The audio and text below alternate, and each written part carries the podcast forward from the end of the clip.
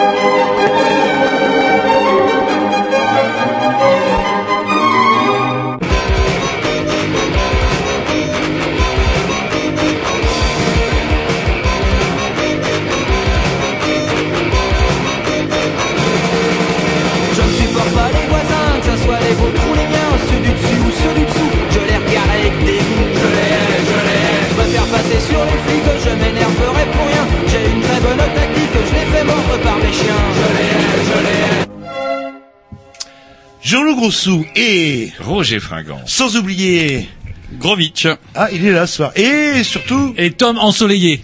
Tom ensoleillé, ouais. Et vous avez raison d'être ensoleillé quand on sait ce qui va advenir de votre région d'origine. Au moins, vous gardez le moral. On va pas rentrer dans le vif du sujet tout de suite. on peut dire que vous écoutez les Grignoux en direct sur les mercredis entre 20h mais pile poil, je sais pas qu'est-ce qui nous a fait aussi, jusqu'à 22h, et rediffusion de dimanche, euh, sur Internet, iTunes, etc. Vous connaissez ça? Par cœur. Voilà. Bon. J'aime bien quand vous le faites bref. Ouais, ouais, bah, comme ça on n'en parle plus. Et on peut mettre un disque rapidement. Arrêtez de... Ça suffit. On va s'écouter justement... Juste... un petit disque, c'est parti.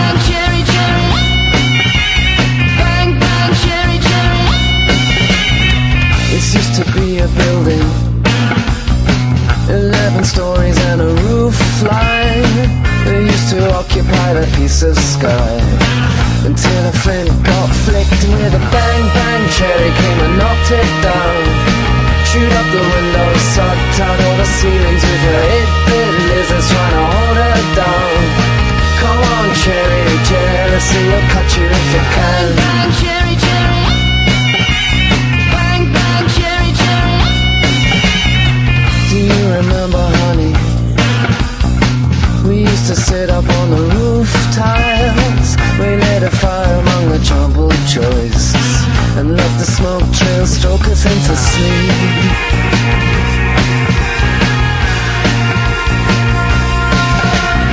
She took her time about it. She hovered quietly in the background. Wait all she saw between her kilograms Until her top lip snapped and with a bang bang cherry came and knocked it down Chewed up the windows, sucked out all the ceilings with her eight-bit lizards trying to hold her down. Come on cherry, jealousy will cut you if you bang bang. Cherry came and knocked it down. Chewed up the windows, sucked out all the ceilings with her eight-bit lizards trying to hold her down. Come on, cherry, jealousy will cut you if it can.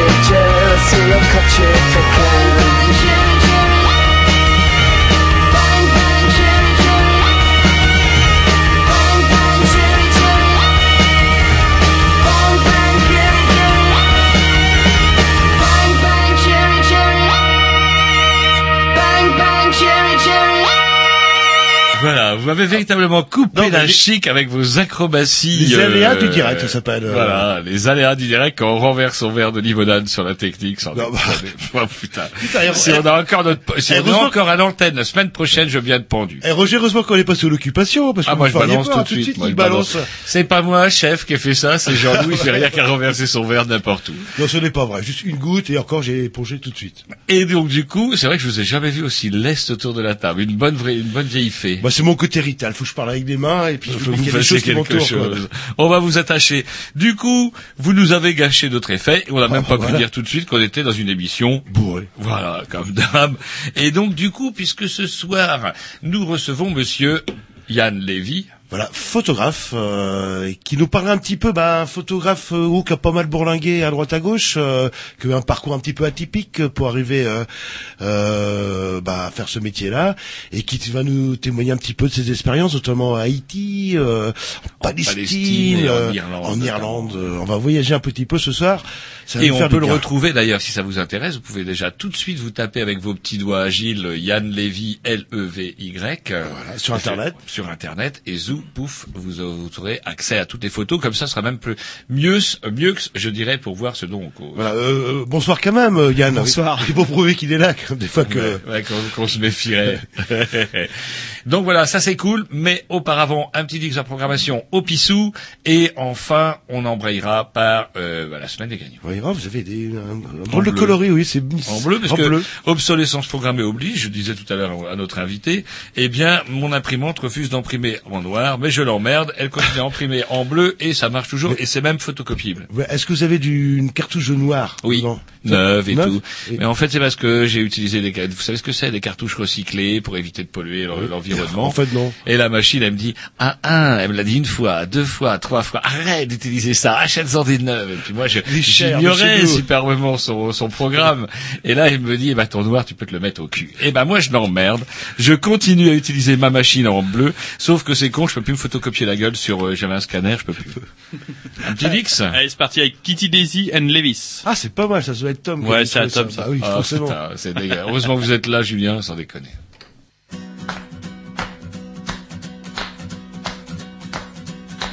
I'm going up the country, babe, don't you wanna go? I'm going up the country, babe, don't you wanna go? Take you to some place I've never been before. I'm going, I'm going where the water tastes like wine. I'm going where the water tastes like jump in the water, stay drunk all the time. Gonna leave this city, got to get away. Gonna leave this city, got to get away. On the bus in a fire, then you know I sure can stay. The baby back to leave the truck, you know you got to see stay. Just second, where we're going, can't say right. We might even leave the USA. A brand new game that I just want to play. I know you see me running, all screaming and crying. Cause you've got a whole man, and I've got mine.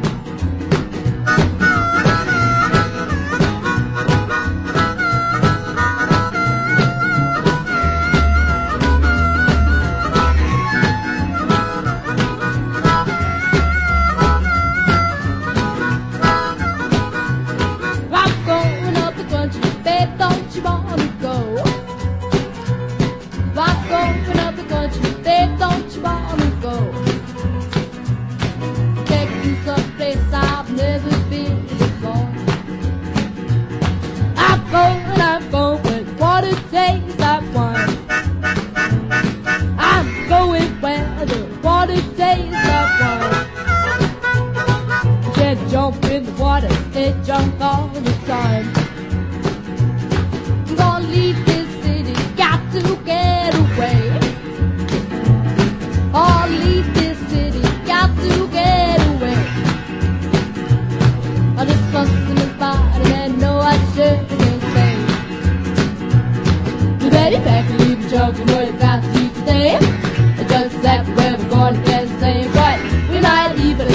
The USA. A brand new game that I just want to play. I know you see me running, all screaming and crying. Because you've got a world, man, and I've got mine.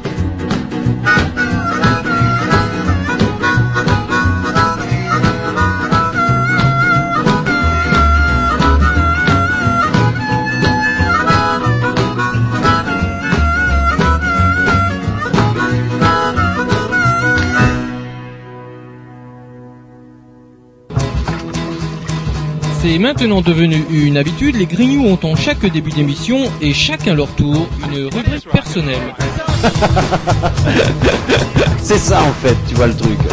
C'est ça Philou, t'as tout compris, c'est un petit peu entre le clin d'œil, le coup de gueule du moment, mais aussi le détail de la vie trépidante d'un Grignou. C'est ça en fait, tu vois le truc. Maintenant, le problème va être de savoir qui a l'honneur d'ouvrir le micro aujourd'hui. Et ça, euh, c'est pas facile. Attendez, attends, attends, tu me laisses parler, tu me laisses Ah, parler. il est en train de me virer par la violence, Ah, c'est ça mais coup C'est ça en fait, tu vois le truc. Et oui, c'est ça la rubrique perso. Et alors ce soir, c'est la rubrique à celui qui a tout préparé, qui a une tonne d'encyclopédie devant lui, la rubrique à Jean-Loup. Et vous dites ça alors qu'il a tiré avec ses petits doigts le, tout en Ouais. bleu. Allez, Tout en bleu, je peux plus imprimer en noir. Le seul truc que j'ai marqué en noir, c'est j'ai marqué Jean-Loup et les motards. Eh ben, ouais, ouais. Où étiez-vous, Jean-Loup, samedi? Je Où étiez-vous alors que vos frères motards Vous rigolez, j'ai assisté à la manif des motards, j'ai pris des photos et tout, je ne vous ai pas vu. Bah oui, bah j'étais un petit peu en retrait parce que j'ai qu'un petit scooter, donc je suis pas tout à fait intégré, mais C'était j'y travaille. J'y travaille Quelle heure Quelle heure 14h30. Ouais, Vous rigolez, le matin. Ah non, non, non, pas le motard. Le matin même, ça klaxonnait, place de Bretagne, c'était le bordel partout, il y avait des motards partout. Est-ce que quelqu'un est élevé samedi pourrait le, le justifier sans déconner? Donc vous n'étiez pas avec les motards. Alors, Justement, bon, prétendez être motard, qu'est-ce que vous pensez de leur combat, c'est-à-dire ce, ce refus de porter, vous savez, les, les espèces de, de, de gilets fluo façon euh, ouvrier de répu- euh, technicien de répurgation Bah, ça, ça sert à et quoi surtout la plume fluorescente sur le casque. Ah oui, non, ça sert à quoi Puisque de toute manière, sur leur euh, blouson, c'est déjà fluorescent. Par contre, si on parlait des cyclistes, non, euh, non, non, qui non, sont non. pas équipés- Ce ne sont pas des cyclistes. Et Je qui- savais que vous alliez dire ça. Et, et comme par hasard, Alors, et je savais ce que j'ai. J'ai quelque chose à vous mettre dans la face. Parce que je savais que vous alliez me parler des forcément, ouais. Est-ce que vous avez remarqué, mon bon Jean-Loup, désormais, je, je vais vous faire le dessin en direct, vous imaginez, cher auditeur, euh, en dessous des feux, désormais, à Ah, certains feux le, rennais, le fameux tourné à droite. euh, il y a un triangle, un triangle Donc, il- à l'envers, la pointe vers le bas, avec un cycliste dessiné, avec un sunshine et dit, Oui, le- ami cycliste, tu peux tourner, Tourner à droite, oui. Yes. Et- et je- Et même si le putain de feu est rouge, Oui, ouais, bah, mon frère. mais, mais je vois, euh, moi j'ai pas trop vu la différence parce que de toute façon il faisait systématiquement. euh, Ouais, bah maintenant, Et ils maintenant, ont le le- droit. bah alors, c'est Alors le- que vous, on vous impose juste une Mais- plume sur le casque parce qu'elle est fluorescente, vous refusez. Et maintenant, ça va être le continu tout droit là. Et là, on va peut-être éliminer un petit peu euh, moins de ou euh, de cyclistes parce que c'est vrai, vous avez pas remarqué depuis quelques jours, je ne sais pas, les gens redeviennent écolos, etc. Il fait beau et les voilà les volos de sortie. Les volets, les voileaux. Alors piétons, planquez-vous hein, parce que les trottoirs, c'est à eux. Euh, automobilistes, faites, à ga- euh, faites gaffe parce que tout est à eux. Ils ont la priorité. Ce sont cas- des écolos citoyens. Vous inquiétez pas, cher ami cycliste, vous pouvez rouler le samedi et le dimanche matin, vous ne risquerez pas de croiser Jean-Loup à une manif de motard, et il ira pas vous embêter en vélo. Non, ça c'est sûr, ça. Là, là. enfin, Mais il paraît que la mairie de Rennes va imposer le casque. euh, pour qui? bah pour les cyclistes, Non, parce que j'ai nous déjà les, les bikers. Je savais que vous alliez dire ça. J'ai le panneau.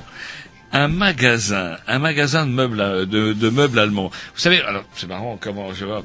Ils viennent de tirer, euh, ils viennent de se faire un peu taper sur la, ils se sont fait taper sur le mug. J'explique. En fait, un magasin de meubles allemands avait lancé, avait fait fabriquer en Chine euh, des tasses, espèces de mugs avec une lettre euh, dessinée. Vous voyez, une écriture. Vous voyez des mugs sur lesquels on avait reproduit des vieilles lettres, une lettre à l'ancienne avec une belle calligraphie avant le tweet Voilà, oui, oui. et un timbre.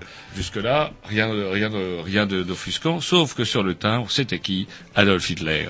Et donc, du coup, pouf Ils ont peut-être pas fait attention. Eh ben, ils ont pas fait attention. Ça arrive, Alors ça, hein. c'est toujours pareil. Ils disent toujours, oui, on n'a pas fait attention à Nuremberg, on n'a pas fait attention, j'étais pas là, je connaissais personne. On gratte un peu dans le boche.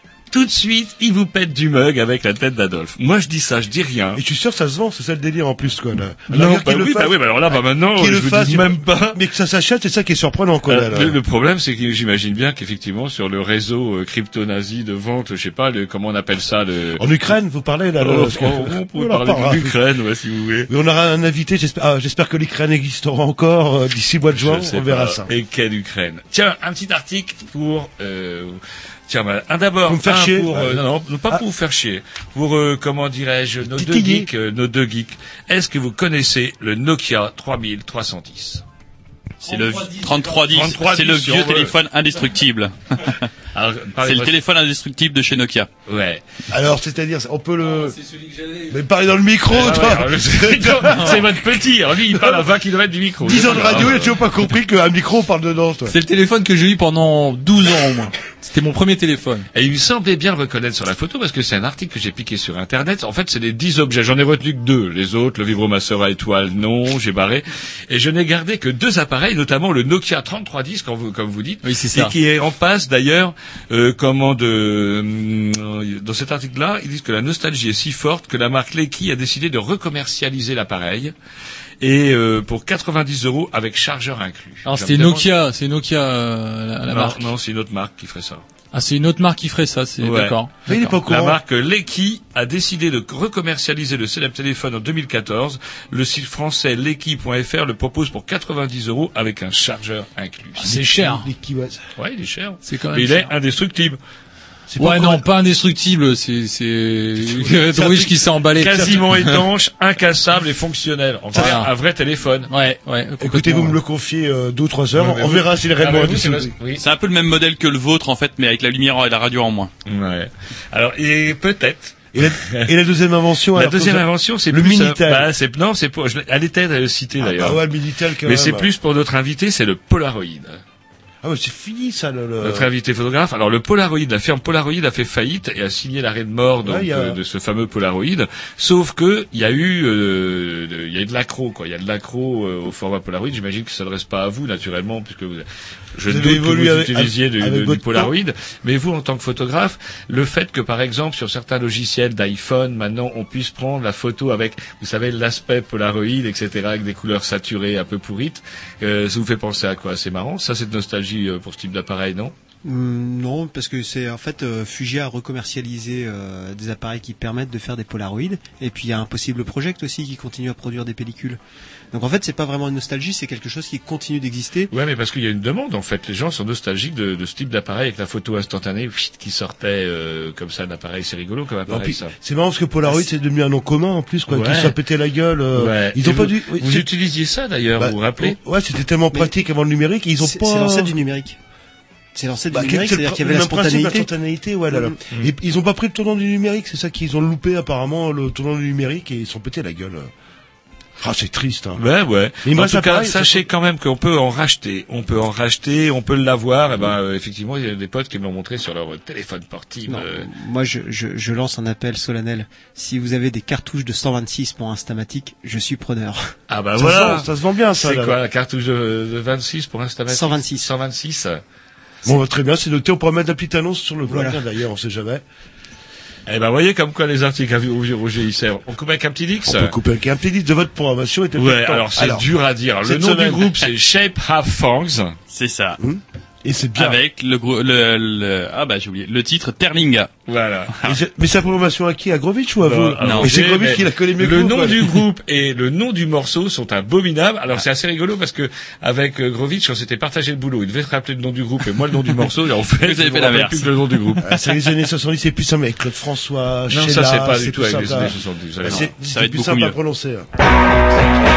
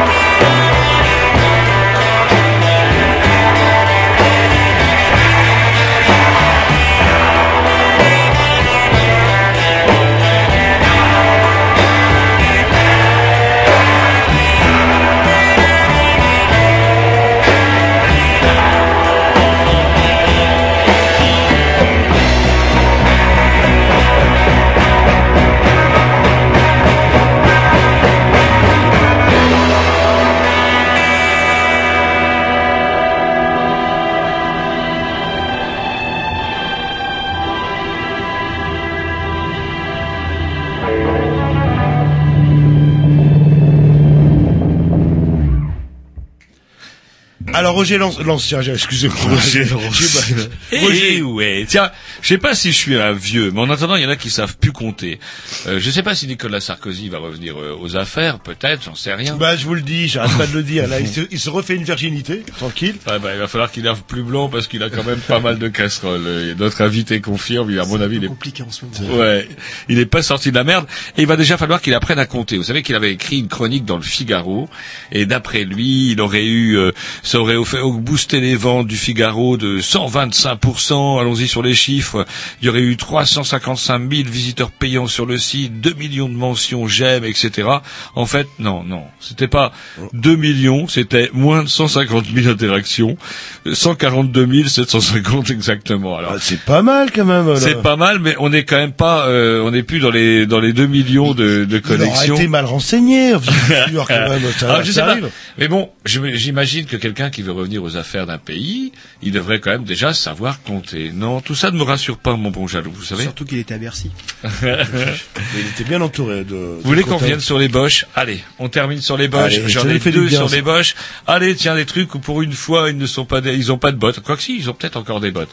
En tout cas, c'est euh, à Munich, dans le quartier de Munich, le nudisme dans certains quartiers de Munich. Pardon, c'est dur à oui. dire. Le nudisme est enfin légalisé. Ah, enfin Alors, je enfin vous ai dit souvent.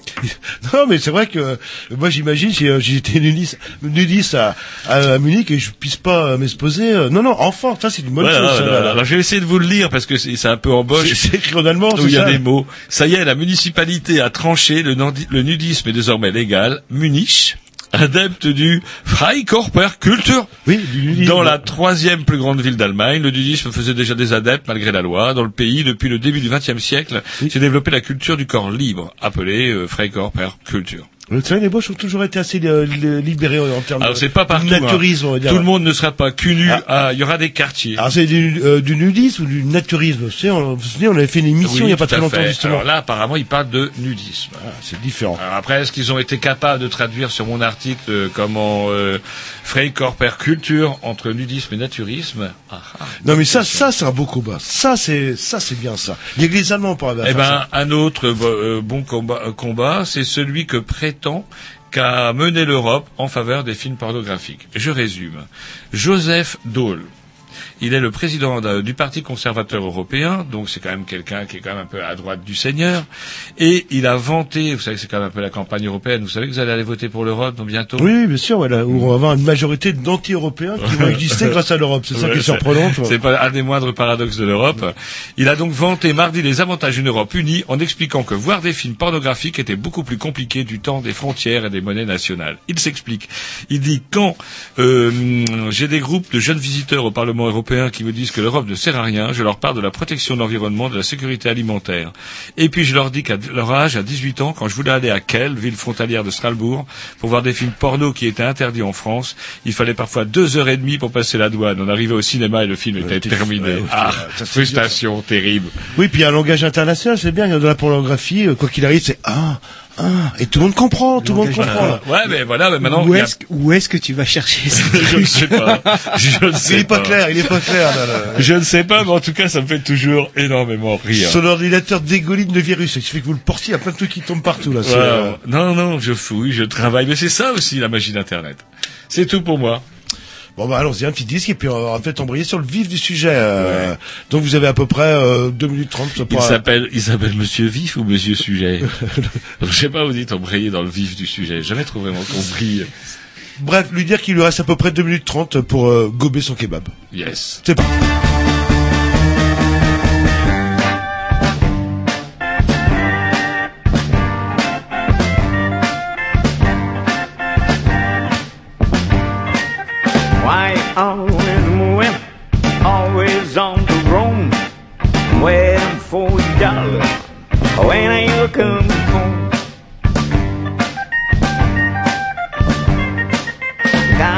Days and nights, and all the stress and strife I'm going through all alone. So tell me, baby, when are you coming home? I wait forever, that's How long you want me to wait? Never mind waiting, baby, just tell me when are you coming home? Oh, baby, why you always moving, always on the room? Oh, darling, I'm waiting for you. A baby cake, cake and pie. As soon as I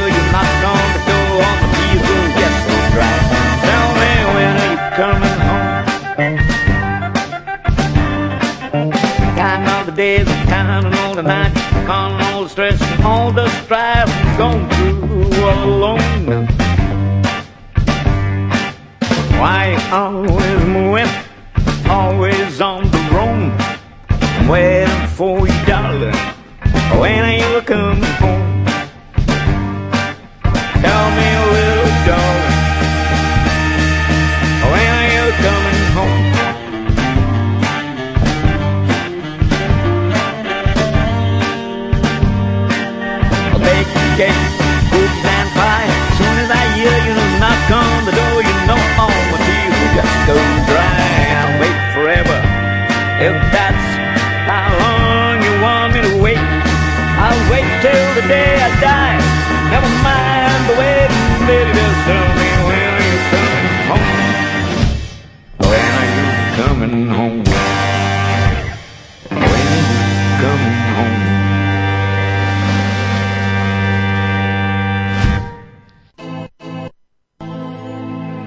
Avez tout pour réussir. Vous êtes beau, intelligent, cultivé, vous n'êtes pas timide. À Rennes, vous connaissez tout le monde, vous êtes dans les petits papiers de la mairie, vous connaissez des gens importants dans le domaine de la télé, la radio, les journaux, vous traînez dans les cocktails et les vernissages. Vous êtes toujours impliqué dans les moments importants de la vie culturelle du district. Mais pour les Grignoux, vous êtes... Seulement le portrait de la semaine, ce qui est déjà pas mal. Et oui, c'est déjà pas mal, sachant que bah, je suis désolé, cher invité de la semaine, vous n'aurez pas réussi à dévorer vos 10 kilos de kebab avant de venir à l'antenne. On va vous laisser euh, finir de déglutir quand même, boire un petit coup de Valberg limonade. Pendant ce temps-là, on va vous présenter, on va essayer de mieux prononcer votre patronyme. Vous savez vous qu'elle allez le faire. Bah, Yann Lévy. Voilà. C'est quand même pas compliqué. Oui, Nom non, de Dieu de bordel de merde. Et donc du coup, si on vous reçoit ce soir, c'est parce que euh, bah, on vous a rencontré. Enfin, je vous ai euh, rencontré à dans ce cas-là il y a quelque temps. Il y a un mois. Oui, Il a c'était fin février. Ouais, vous avez, enfin, on, vous- on- je vous connais, on se connaissait d'avant. Enfin, Jean-Loup aussi, vous connaissez d'avant. Ce soir-là, ils vous ont honteusement snobé. Il Bah, J'avais autre chose à faire. Là. Ouais, Non, êtes- des- J'avais des gens importants, moi, à, à côtoyer. Ouais. Vous étiez sous perdu, entouré de créatures, et donc du coup, euh, bah, il vous a snobé. Et puis moi j'ai dit tiens pourquoi on n'inviterait pas Yann quoi? Ça serait, euh, ça serait, serait pas mal justement parce que il se trouve que vous êtes euh, photographe professionnel et que vous reveniez juste à l'instant même euh, ce jour-là pendant le festival dans ce cas-là de la manifestation de Nantes. D'ailleurs j'ai pu voir quelques photos sur euh, votre euh, votre appareil qui vous quitte jamais là. Je sais pas comment il s'appelle le vôtre, euh, juste sous votre main. Ah, euh, ça, c'est, euh, ça, c'est un iPhone, mais voilà sur euh, lequel vous stockez quand même vos photos. Ouais, je l'ai vidé là, il y en avait trop. Elle est trop. Mm. Et donc du coup, pouf, j'ai pu voir la manif de Nantes comme si j'y étais. Et donc avec le vieux Jean-Loup qui vous connaît depuis très longtemps, et vous presque avec des culottes courtes, un peu euh, pratiquement. Je le faisais sauter sur mes genoux. à l'époque, là, là.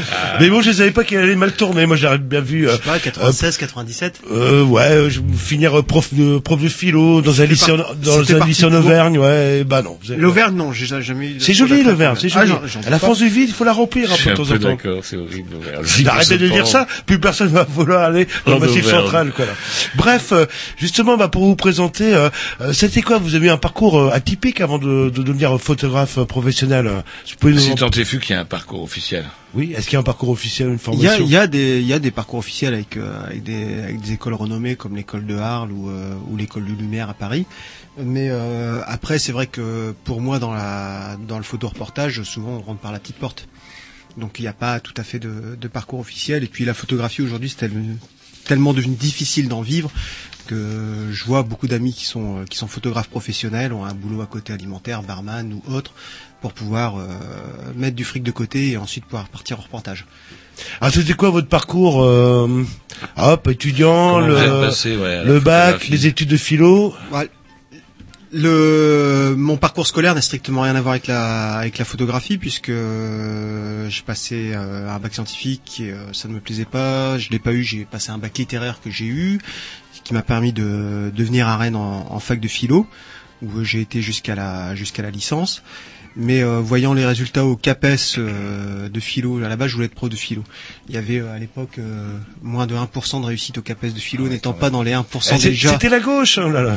N'étant- déjà, déjà pas dans les 1% euh, de la tête de ma promo, je me voyais mal barré comme être, euh, pour devenir prof de philo.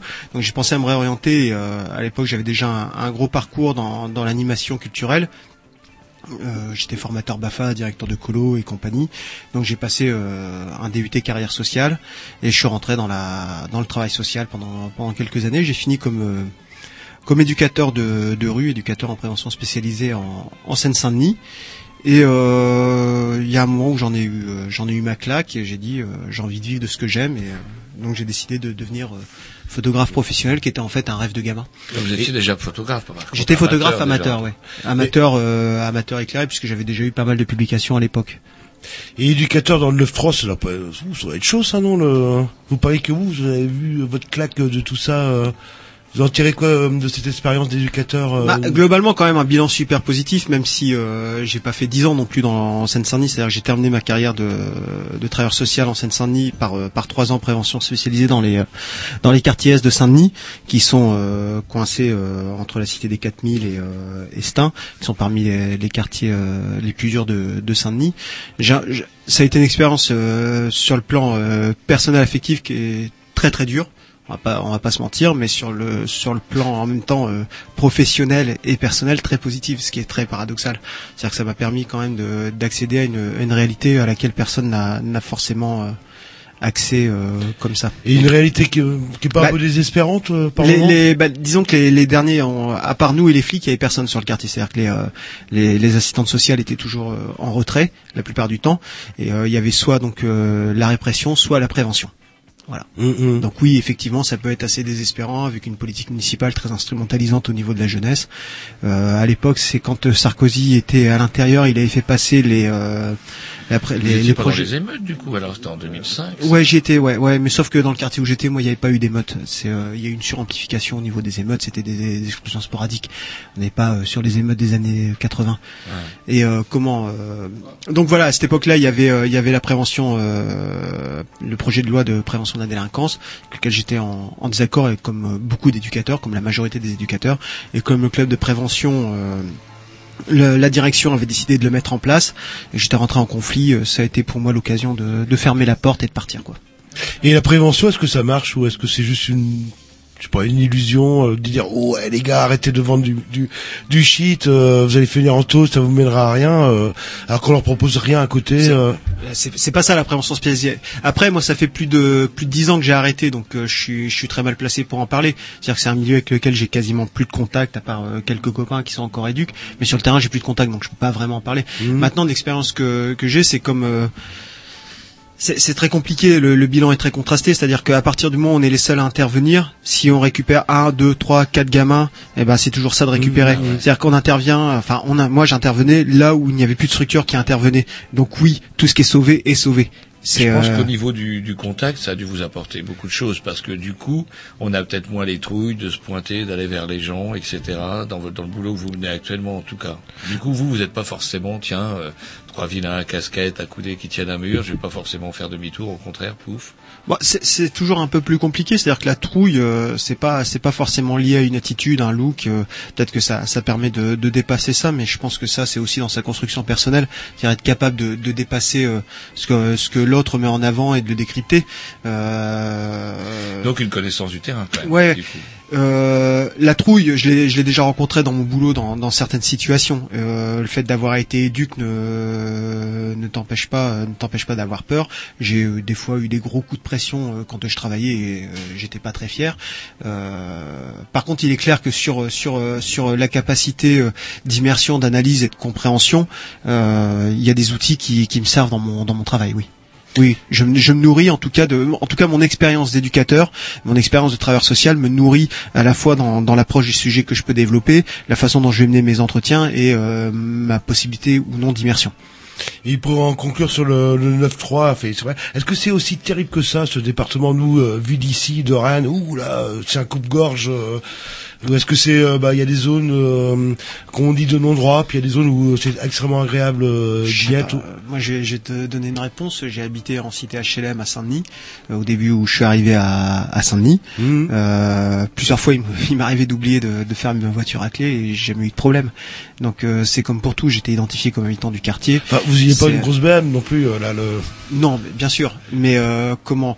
Non, c'est euh, c'est moi ça fait euh, ça fait euh, maintenant euh, depuis euh, 2001 ou 2002 que je vis en région parisienne et que j'habite le 93 euh, entre Saint-Denis euh, puis une petite euh, une petite vire à Montreuil et retour à Saint-Denis non, il n'y a pas de il a pas de souci. Enfin, il y a des problèmes, on va pas se mentir. Il y a des problèmes, mais euh, là encore une fois le traitement médiatique complètement à côté de la plaque. Et vous dites qu'il y a des problèmes, mais est-ce qu'il y a des solutions? Si vous étiez, euh, paf, euh, vous qui étiez sur le terrain, puis après j'arrête de vous asticoter avec ça. Je sais pas. Hmm. Je pense que la solution elle est globale, elle est pas locale. Ouais, c'est problème euh, ouais, sociétal en fait, quelque Oui, je part. pense que, je pense que euh, c'est- très lié au système économique dans lequel on vit. Hmm. Tout simplement. Donc euh, tant qu'on sera dans un système qui est excluant, il y aura de l'exclusion. Et pourtant, c'est un système que ces jeunes admirent, en fait, se faire du pognon rapidement, avoir les, grosses voitures, les gros chaînes en or, etc. Moi, je, a- pense que, je pense que c'est encore un peu plus compliqué que ça. euh, malheureusement, il y a la, la représentation et la réalité. Mmh. Très euh, Très bien. On s'écoute un petit disque et après, on va parler la peut-être... programmation au pissou, si je ne dis Ouais, c'est à moi cette fois. Ça va être super, euh, Judge super bien. and Jury. Ah, ça va être tout calme.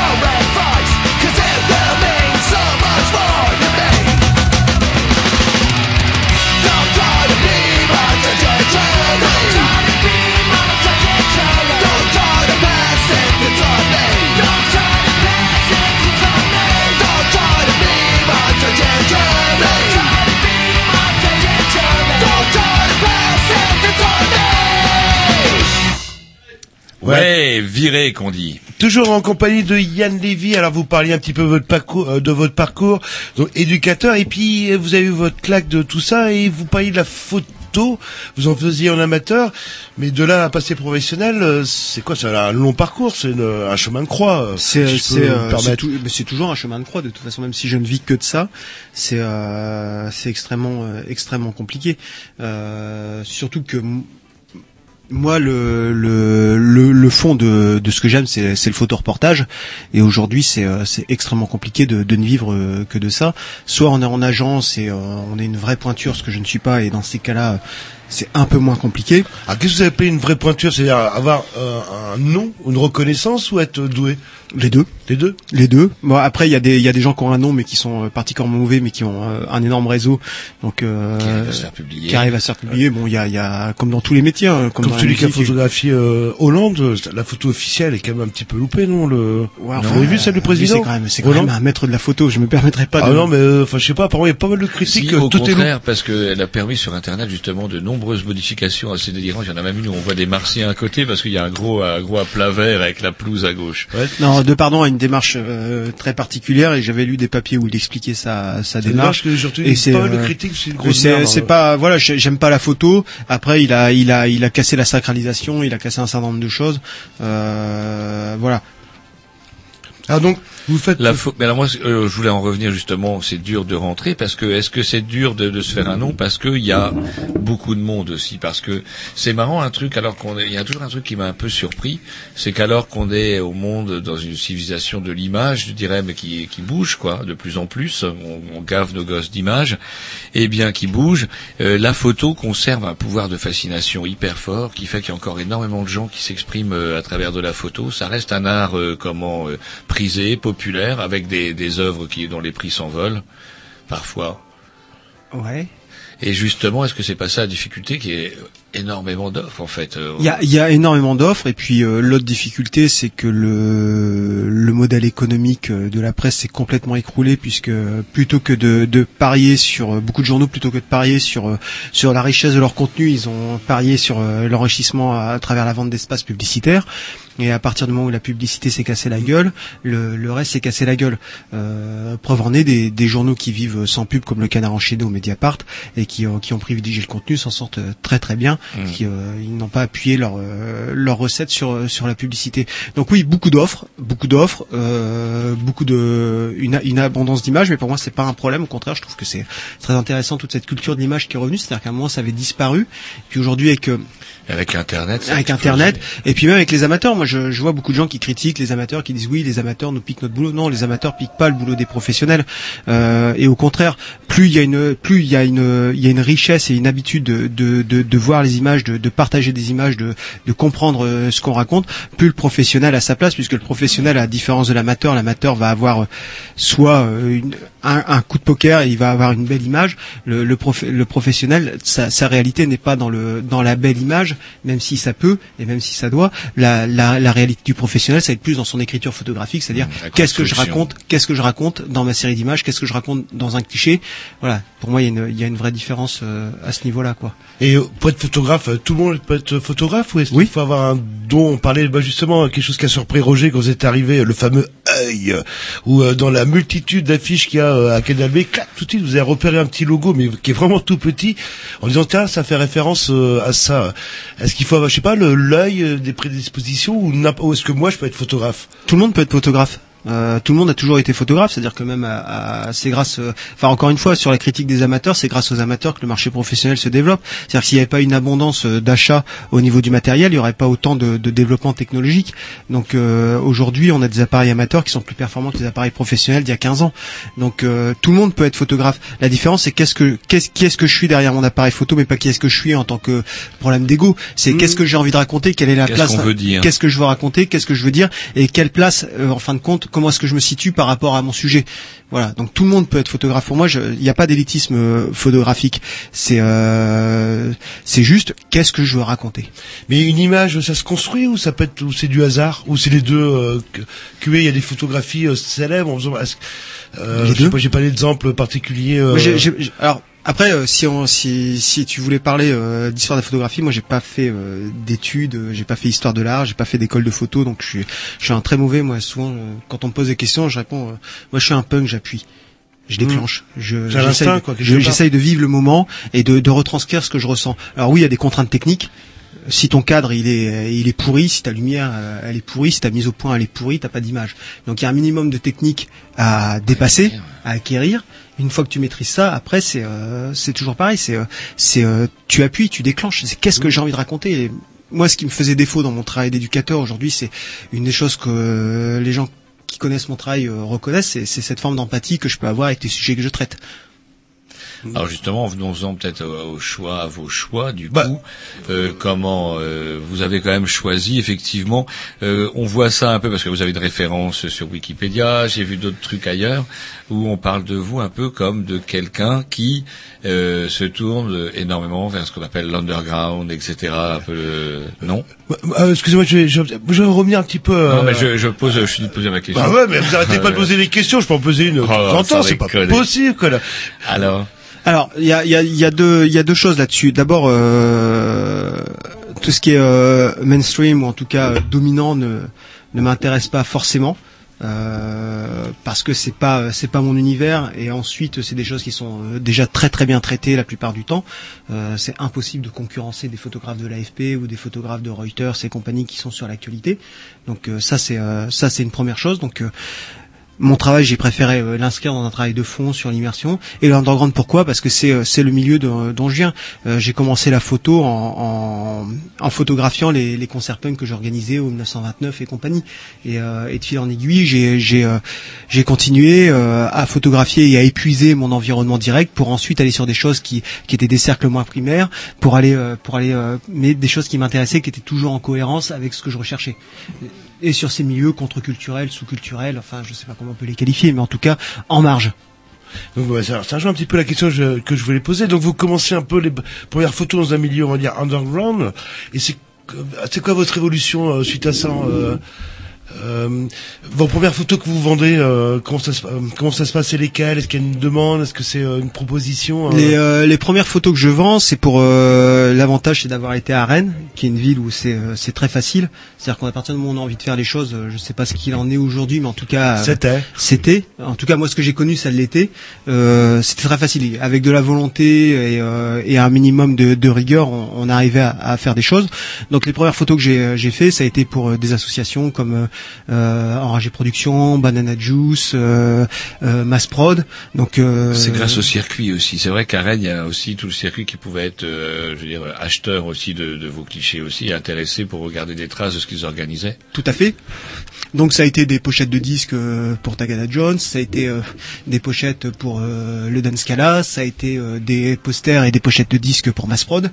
Ça a été aussi beaucoup à l'époque il y avait euh, Desnoger qui travaillait à Lubu et qui m'a apporté un énorme soutien et qui m'a demandé pendant un certain temps de photographier les concerts du bus qui m'a permis d'exercer mon œil en tout cas sur euh, sur la photo de concert ou même euh, Max du 29 qui euh, aimait ce que je faisais qui euh, qui m'a dit bon bah quand j'organise des concerts viens euh, fais des photos voilà il me payait les frais et euh, moi ça me permettait comme j'étais étudiant à l'époque ou précaire ça me permettait de de continuer à m'exercer Et après, à partir de, alors on parle de ce, ce type de photo, et à partir de quand ça commence à se développer, euh, vraiment un, un réseau à vous, où, où les photos se vendent plus facilement, euh, et pas forcément des, des photos euh, alternatives?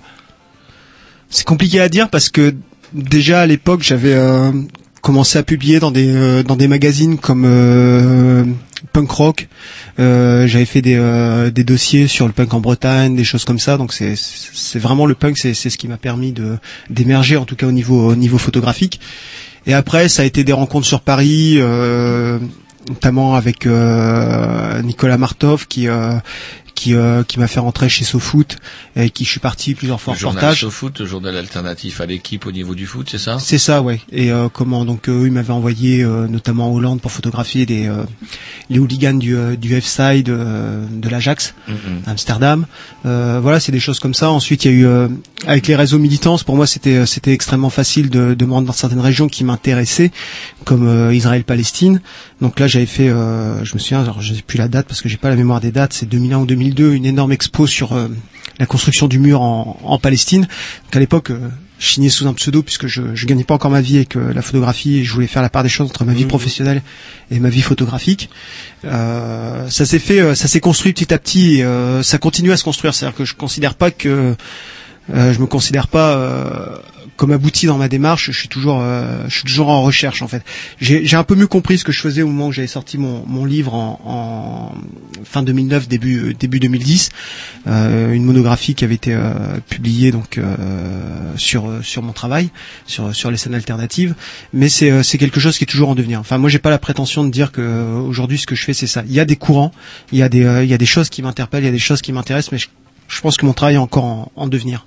Jean-Loup aime bien les choses très, stru- très structurées. On vient de faire l'enfance, l'adolescence. Et on t'écoute un petit disque et on termine la dernière partie. qu'on va faire avec l'âge C'est-à-dire le pognon. Voilà. Non, non, pas le pognon. Pas le Euh, pognon. si, non, suite. pas le pognon, mais si, Peut-être parler de son travail avant de parler du pognon. Mais si, mais, mais je si, parle mais pas. si, on va quand même parler je du parle pognon. du milieu. Allez, un petit disque là. C'est marqué sur le, le- la c'est marqué. quoi, c'est marqué sur mon portable. Regardez, regardez, c'est bien marqué.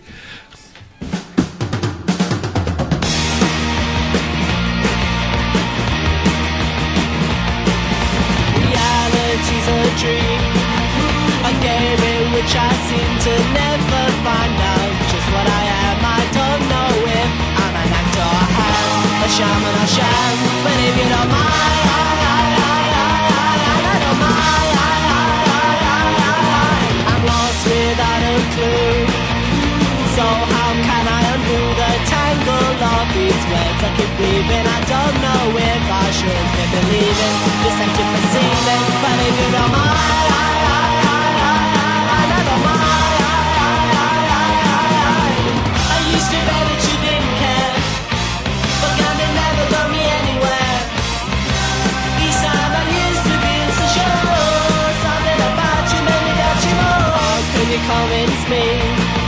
When everything I see just makes me feel you're putting me down. And if it's true, this pathetic cloud will keep hanging around That's if you don't mind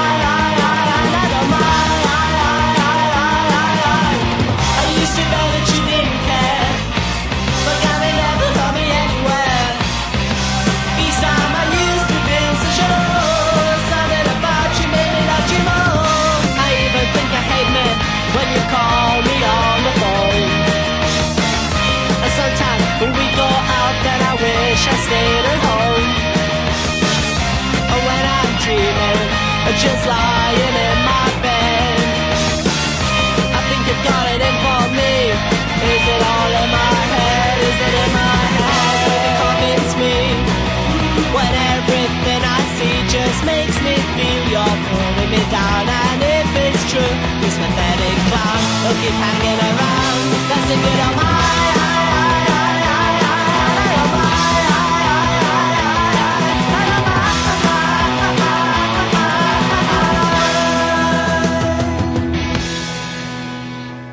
Virer. Voilà, ça c'est bien, j'aime bien le Pourquoi pari à virer, virer pour Oui, relancer. Le pari à virer, les auditeurs l'entendent pas. euh. Bah oui, et vous Ah, je croyais qu'il lançait son Mais micro, non, moi, Grovitch. Eh non, le lance L'auditeur, tout ce qu'il entend, c'est virer. C'est pour voir notre quotidien, en fait. Ah non, voilà, il faudrait qu'il mette son micro. Ah bah écoutez, on fera une petite démonstration un moment pour savoir ce que l'auditeur n'entend On pas. verra ça. Voilà. Donc du coup, nous sommes toujours en compagnie de Yann Lévy. On a parlé de manière très très structurée l'enfance, l'adolescence, l'âge adulte maintenant. Mais justement, on parlait un peu de rock et puis je note des trucs au fur et à mesure qu'on discute et j'ai peur d'oublier. Il y a un euh, graffeur, moi dont, dont j'apprécie le travail, qui sévit sur Rennes depuis. Ouais, foutez le bordel, Grovitch, euh, je parle. C'est pas grave. Graffeur euh, que vous... Poche, Monsieur Poche. Et donc du coup, vous avez euh, justement, vous êtes un peu un spécialiste quelque part parce que vous êtes un, un photographe euh, comment euh, euh, qui avait mis quand même pas mal en exergue son œuvre. Est-ce que vous en parler un peu Je suis pas, je suis pas un spécialiste de poche, ça serait euh, encore une fois prétentieux. J'ai, euh, j'ai collaboré, euh, j'ai beaucoup travaillé au, au tout début où j'étais encore sur Rennes avec euh, avec Patrice, qui m'a permis euh, d'apprendre à exposer en fait. Avant, euh, avant poche, j'avais jamais fait d'expo et euh, la première expo que j'avais fait c'était à Lubu. euh, il m'avait demandé de, de photographier son, son travail dans la rue. Lui, il avait accroché des œuvres donc il pouvait rentrer dans une dans une dans une salle d'exposition et euh, il y avait tout ce qu'il avait fait dans la rue et j'avais photographié ce qu'il avait fait euh, ce qu'il avait fait dans la rue. Non, je suis pas un spécialiste de poche. Qu'est-ce que vous vous, vous, chez chez ce chez ce graffeur là? C'est compliqué. On a, on a, on a une base culturelle commune, c'est-à-dire tout le tout le milieu euh, punk rock, euh, qui est, euh, on a, on a, bon, on a Parce énormément. n'est pas resté dans les standards euh, graphes, euh, culture rap, hip-hop traditionnel. Lui, il a basculé un peu, je dirais, plus avec plus rock, rock and roll, je dirais quelque part. Bah c'est euh, ouais c'est son fond culturel et en même temps il a une énorme culture hip hop euh, c'est euh, c'est pas que euh, c'est pas que que rock même si ce qui nous a rapproché à l'époque c'est euh, c'est la culture punk rock on a exposé euh, trois ou quatre fois ensemble à Genève sur euh, sur des festivals euh, sur des festivals alternatifs Euh, voilà c'est c'est plus l'histoire d'une rencontre et d'une amitié je suis pas je suis pas un spécialiste de- du travail de poche spécialiste, je dis ça, je dis rien. Comment Euh, Une autre question. Mais ce qui, ce qui me plaisait chez lui, c'est justement le fait qu'il sorte des standards, c'est-à-dire qu'il n'est pas dans une reproduction, même si une, une partie de son travail euh, s'inscrit justement dans euh, dans la compréhension des standards et dans la, la réinterprétation des standards. Et je sais pas, je sais pas si c'est quelqu'un que vous côtoyez encore. Qu'est-ce qu'il fait maintenant Je sais pas. Bah, si je l'ai vu la semaine dernière. Il vient de, de produire une, une très très belle expo qui est accrochée actuellement à Paris à la Galerie du Jour d'Agnès B sur euh, l'émergence du punk en Belgique. Donc euh, fin 70, début 80. C'est une, c'est une exposition qui s'appelle euh, Bloody Belgium. Et euh, du reste, euh, c'est marrant que vous me parliez de lui parce que j'étais avec lui la, la semaine dernière et j'ai fait les, les photos de son accrochage pour qu'il puisse y- illustrer son blog. Vous avez vu mon nez Non, mais c'est- ce qui est marrant, c'est que dès qu'on parle de quelqu'un, euh, tout de suite, ah, je l'ai vu il y a pas longtemps, là, le, hein, on parlait d'un d'un groupe qui va bientôt passer The Decline euh, dans le cadre de l'émission. Ah, j'ai fait une photo d'eux il y a un mois de ça, à peu près, là. là. Oui, oui, bah, le monde est petit. Enfin, c'est des milieux qui s'entrecroisent. C'est, euh, c'est rigolo parce que là, c'est, j'ai entrepris un, reportage dernièrement sur euh, euh, l'équipe de roller derby de, Rennes et en fait, en discutant avec les filles, je me suis rendu compte qu'on avait beaucoup d'amis en commun dans des dans des milieux différents, dans des euh, cercles différents qui, en fin de compte sont pas si différents que ça. C'est-à-dire qu'il y a, y a dans l'underground, il y a toujours des convergences et comment ouais, je les ai je les ai photographiés puisque je participais pendant très longtemps à un fanzine qui s'appelait Barricata qui est un fanzine de, de contre-culture euh, libertaire, qui est quelque chose qui est euh, fait- compris dans ma construction photographique essentielle, puisque c'est là où j'ai découvert en fin de compte qu'est-ce que c'est que la photo de presse, puisqu'il fallait faire des, des portraits, des photos d'illustration et des reportages pour le pour le fanzine. Et euh, fanzine du reste qu'on qu'on relance là avec un nouveau numéro qui sortira euh, fin mai.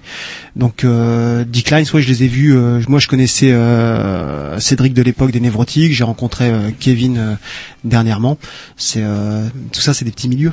Mhm. Très bien, ouais, justement, la preuve, c'est qu'ils vont passer euh, dans- trois semaines à peu près dans l'émission, là, là.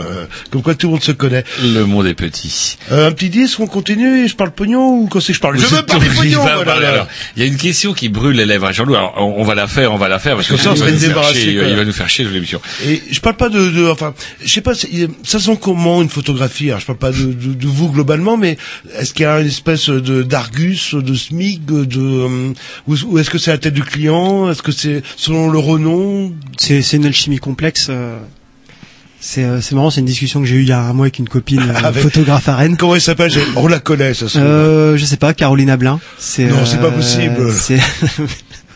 C'est une une photographe rennaise qui euh, qui bosse beaucoup sur Rennes, qui fait un, qui fait un travail très intéressant. Et euh, je discutais avec elle euh, justement sur sur les devis, sur les choses comme ça. C'est parce que je devais faire une série de photos euh, industrielles et je savais pas du tout comment euh, comment euh, deviser ça. Euh, en réalité, théoriquement, il y a y a un index qui est euh, qui est publié par euh, l'Union des photographes professionnels, qui est euh, qui dit voilà euh, tel type de photo pour tel type de alors ça dépend si c'est une commande ou si c'est quelque chose qui est vendu après que ça a été réalisé. Euh, ça dépend pour le type de publication, support, web, de la diffusion et compagnie. Donc oui, il y a des index, Mhm. mais bon, ces index-là sont très théoriques. Euh, déjà pour tout ce qui est de la presse, ça vole complètement en éclat. Euh, pour la photo d'art en elle-même, c'est euh, c'est comme les peintures, hein, chacun aime ce qu'il veut.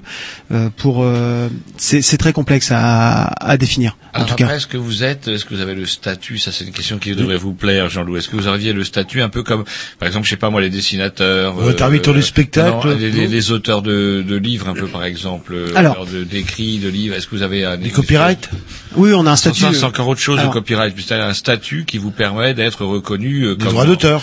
Non, non, un statut qui vous permet d'être euh, reconnu. C'est à lui que je pose la question. Sans déconner. Tapez-vous.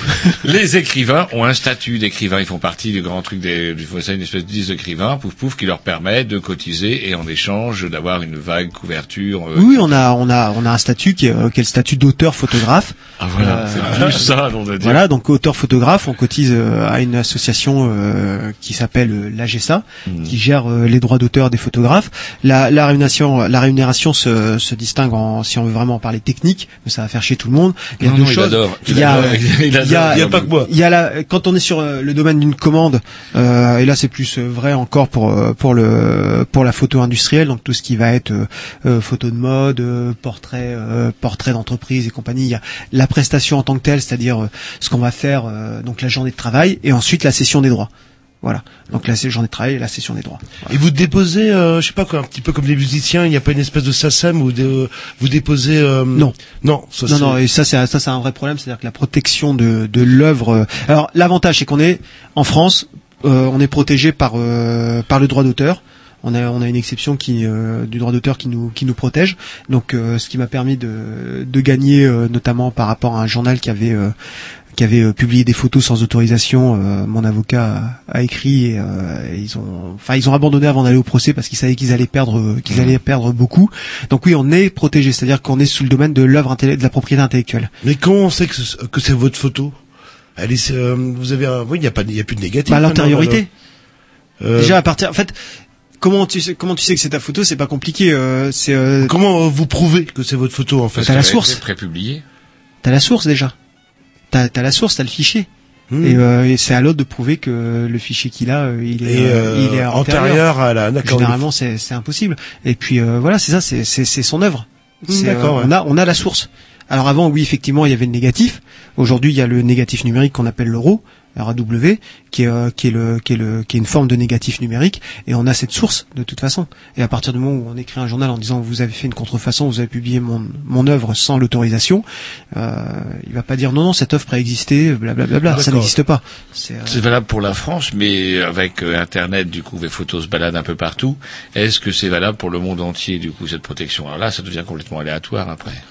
Ouais, alors c'est pareil, il faut pas être. euh, c'est. Moi, je distingue euh, l'utilisation commerciale et l'utilisation euh, non commerciale.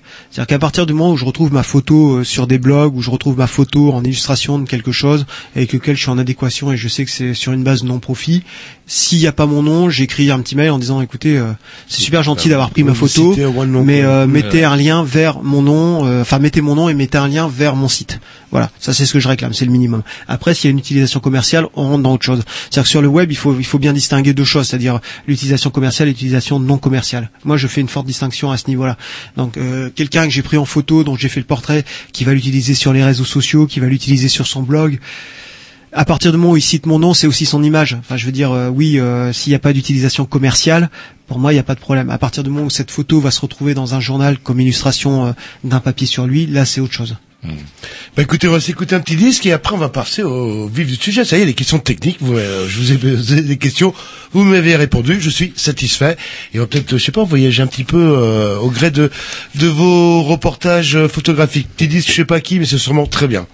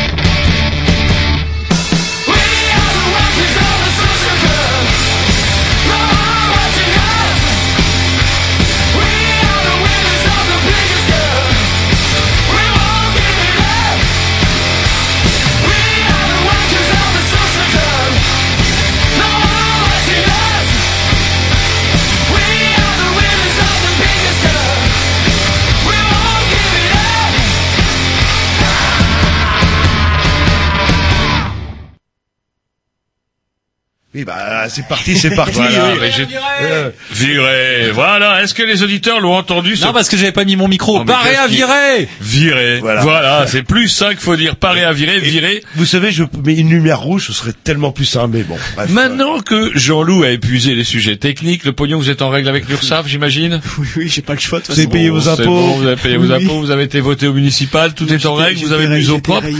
Est-ce qu'on peut un peu parler de votre travail À savoir, c'est un peu plus- alors on s'était dit qu'il était déjà 21h15, que Jean-Loup, euh, comment avec euh, ces détails techniques, nous a pris déjà trois quarts d'heure, et que du coup, euh, il nous reste peu de temps pour parler. On, avait envie de parler un petit peu, euh, enfin en tout cas moi le, reportage photo que j'ai découvert sur votre site, c'est en Irlande. Je dis pas de bêtises. Ouais, il y en a un sur l'Irlande, euh, effectivement. Sur. Alors, qu'est-ce qu'il y a à voir en Irlande à part des moutons, les Irlandais? Là, bah, il y a des Irlandais. Est-ce que vous pouvez nous en parler un petit peu du coup, euh, parce que les, les auditeurs, à moins qu'ils aient eu euh, la curiosité de taper Marc Lévy, photographe, pouf sur Non, internet. Marc, non, c'est un autre. Euh, Yann, pardon, je sais pas pourquoi j'ai marqué Marc. Je, je- C'est je veux bien avoir ses revenus. J'aurais pas de problème. Je le mets entre parenthèses, Marc. Je veux pas écrire ce qu'il écrit, mais je veux bien ses revenus. Euh, donc Yann Lévy, photographe. Donc du coup, euh, qu'est-ce que je disais? Euh, L'Irlande oui, du voilà. Du Nord. Nord, pas la République. L'Irlande Voilà, du Nord. Moi, c'est l'Irlande du Nord, surtout Belfast et Derry.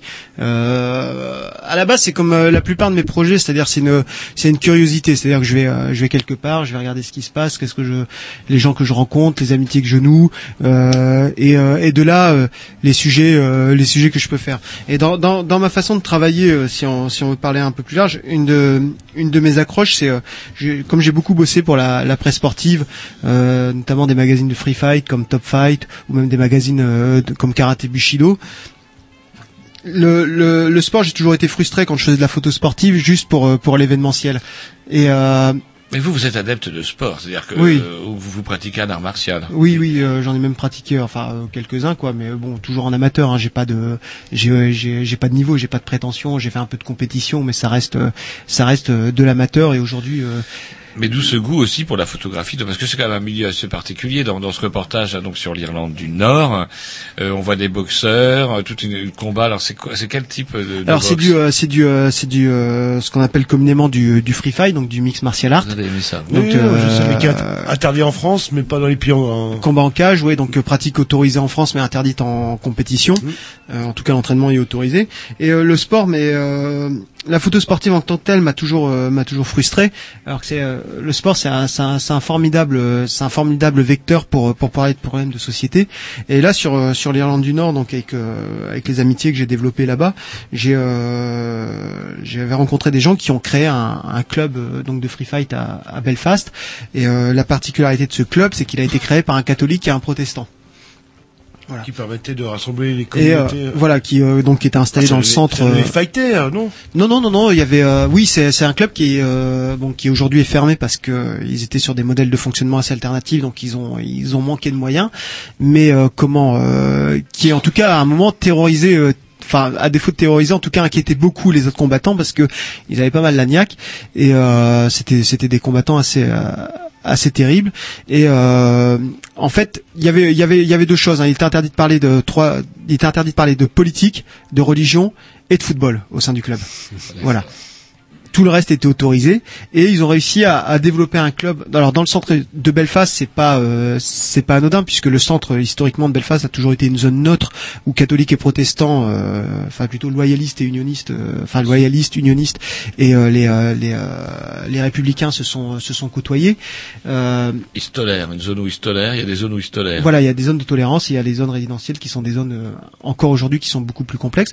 Et ce club avait, avait été intéressant puisqu'on est sur sur deux choses qui qui sont euh, au niveau des stigmates qui sont quand même assez marquées, c'est-à-dire que le free fight tout de suite ça prend une dimension quand on en parle, on a l'impression que c'est du c'est le fight club, c'est des combats de rue sans règles, sans ceci, sans cela, ultra violence alors qu'en fait c'est ça C'est non, c'est non, c'est quand même plus ultra violent, euh, quelque part. c'est c'est moins violent que la boxe. Euh, Tous les toutes les personnes que je connais qui pratiquent euh, et moi pour en avoir fait un peu en club, euh, c'est euh, c'est euh, c'est à la différence de la boxe anglaise où euh, pendant 12 rounds tu vas te prendre des, des pains dans la gueule et uniquement dans la gueule ou dans le foie. Euh, sur le free fight, t'as tellement peur de te faire partout, non parce que part t'as tellement couilles, peur comme t'as une grande partie du combat qui se terminent au sol avec des impacts qui sont beaucoup moins Oui, violents. vrai. Déjà, tu fais très attention et tu as beaucoup moins d'impact en fin de compte qu'en boxe, même qu'en boxe anglaise ou en boxe taille. On est, on est protégé ou quoi? On, est, on a quoi des En gants professionnel, free euh, tu as, as des mitaines ouais, qui sont qui sont des gants très Et fins. sur, le, sur la gueule, rien? Bah, un protège-dents. Comment, comment en boxe professionnelle Et comme vous dites, des, des mitaines, c'est pas des grandes box. Voilà. Par contre, moi, Parce ce qui qu'il faut surpris-. Alors juste, je termine là-dessus. Euh, donc il y avait ce stigmate au niveau euh, donc de ce sport qui est quand même hyper euh, hyper marqué euh, dans l'esprit euh, dans l'esprit populaire des gens qui connaissent pas.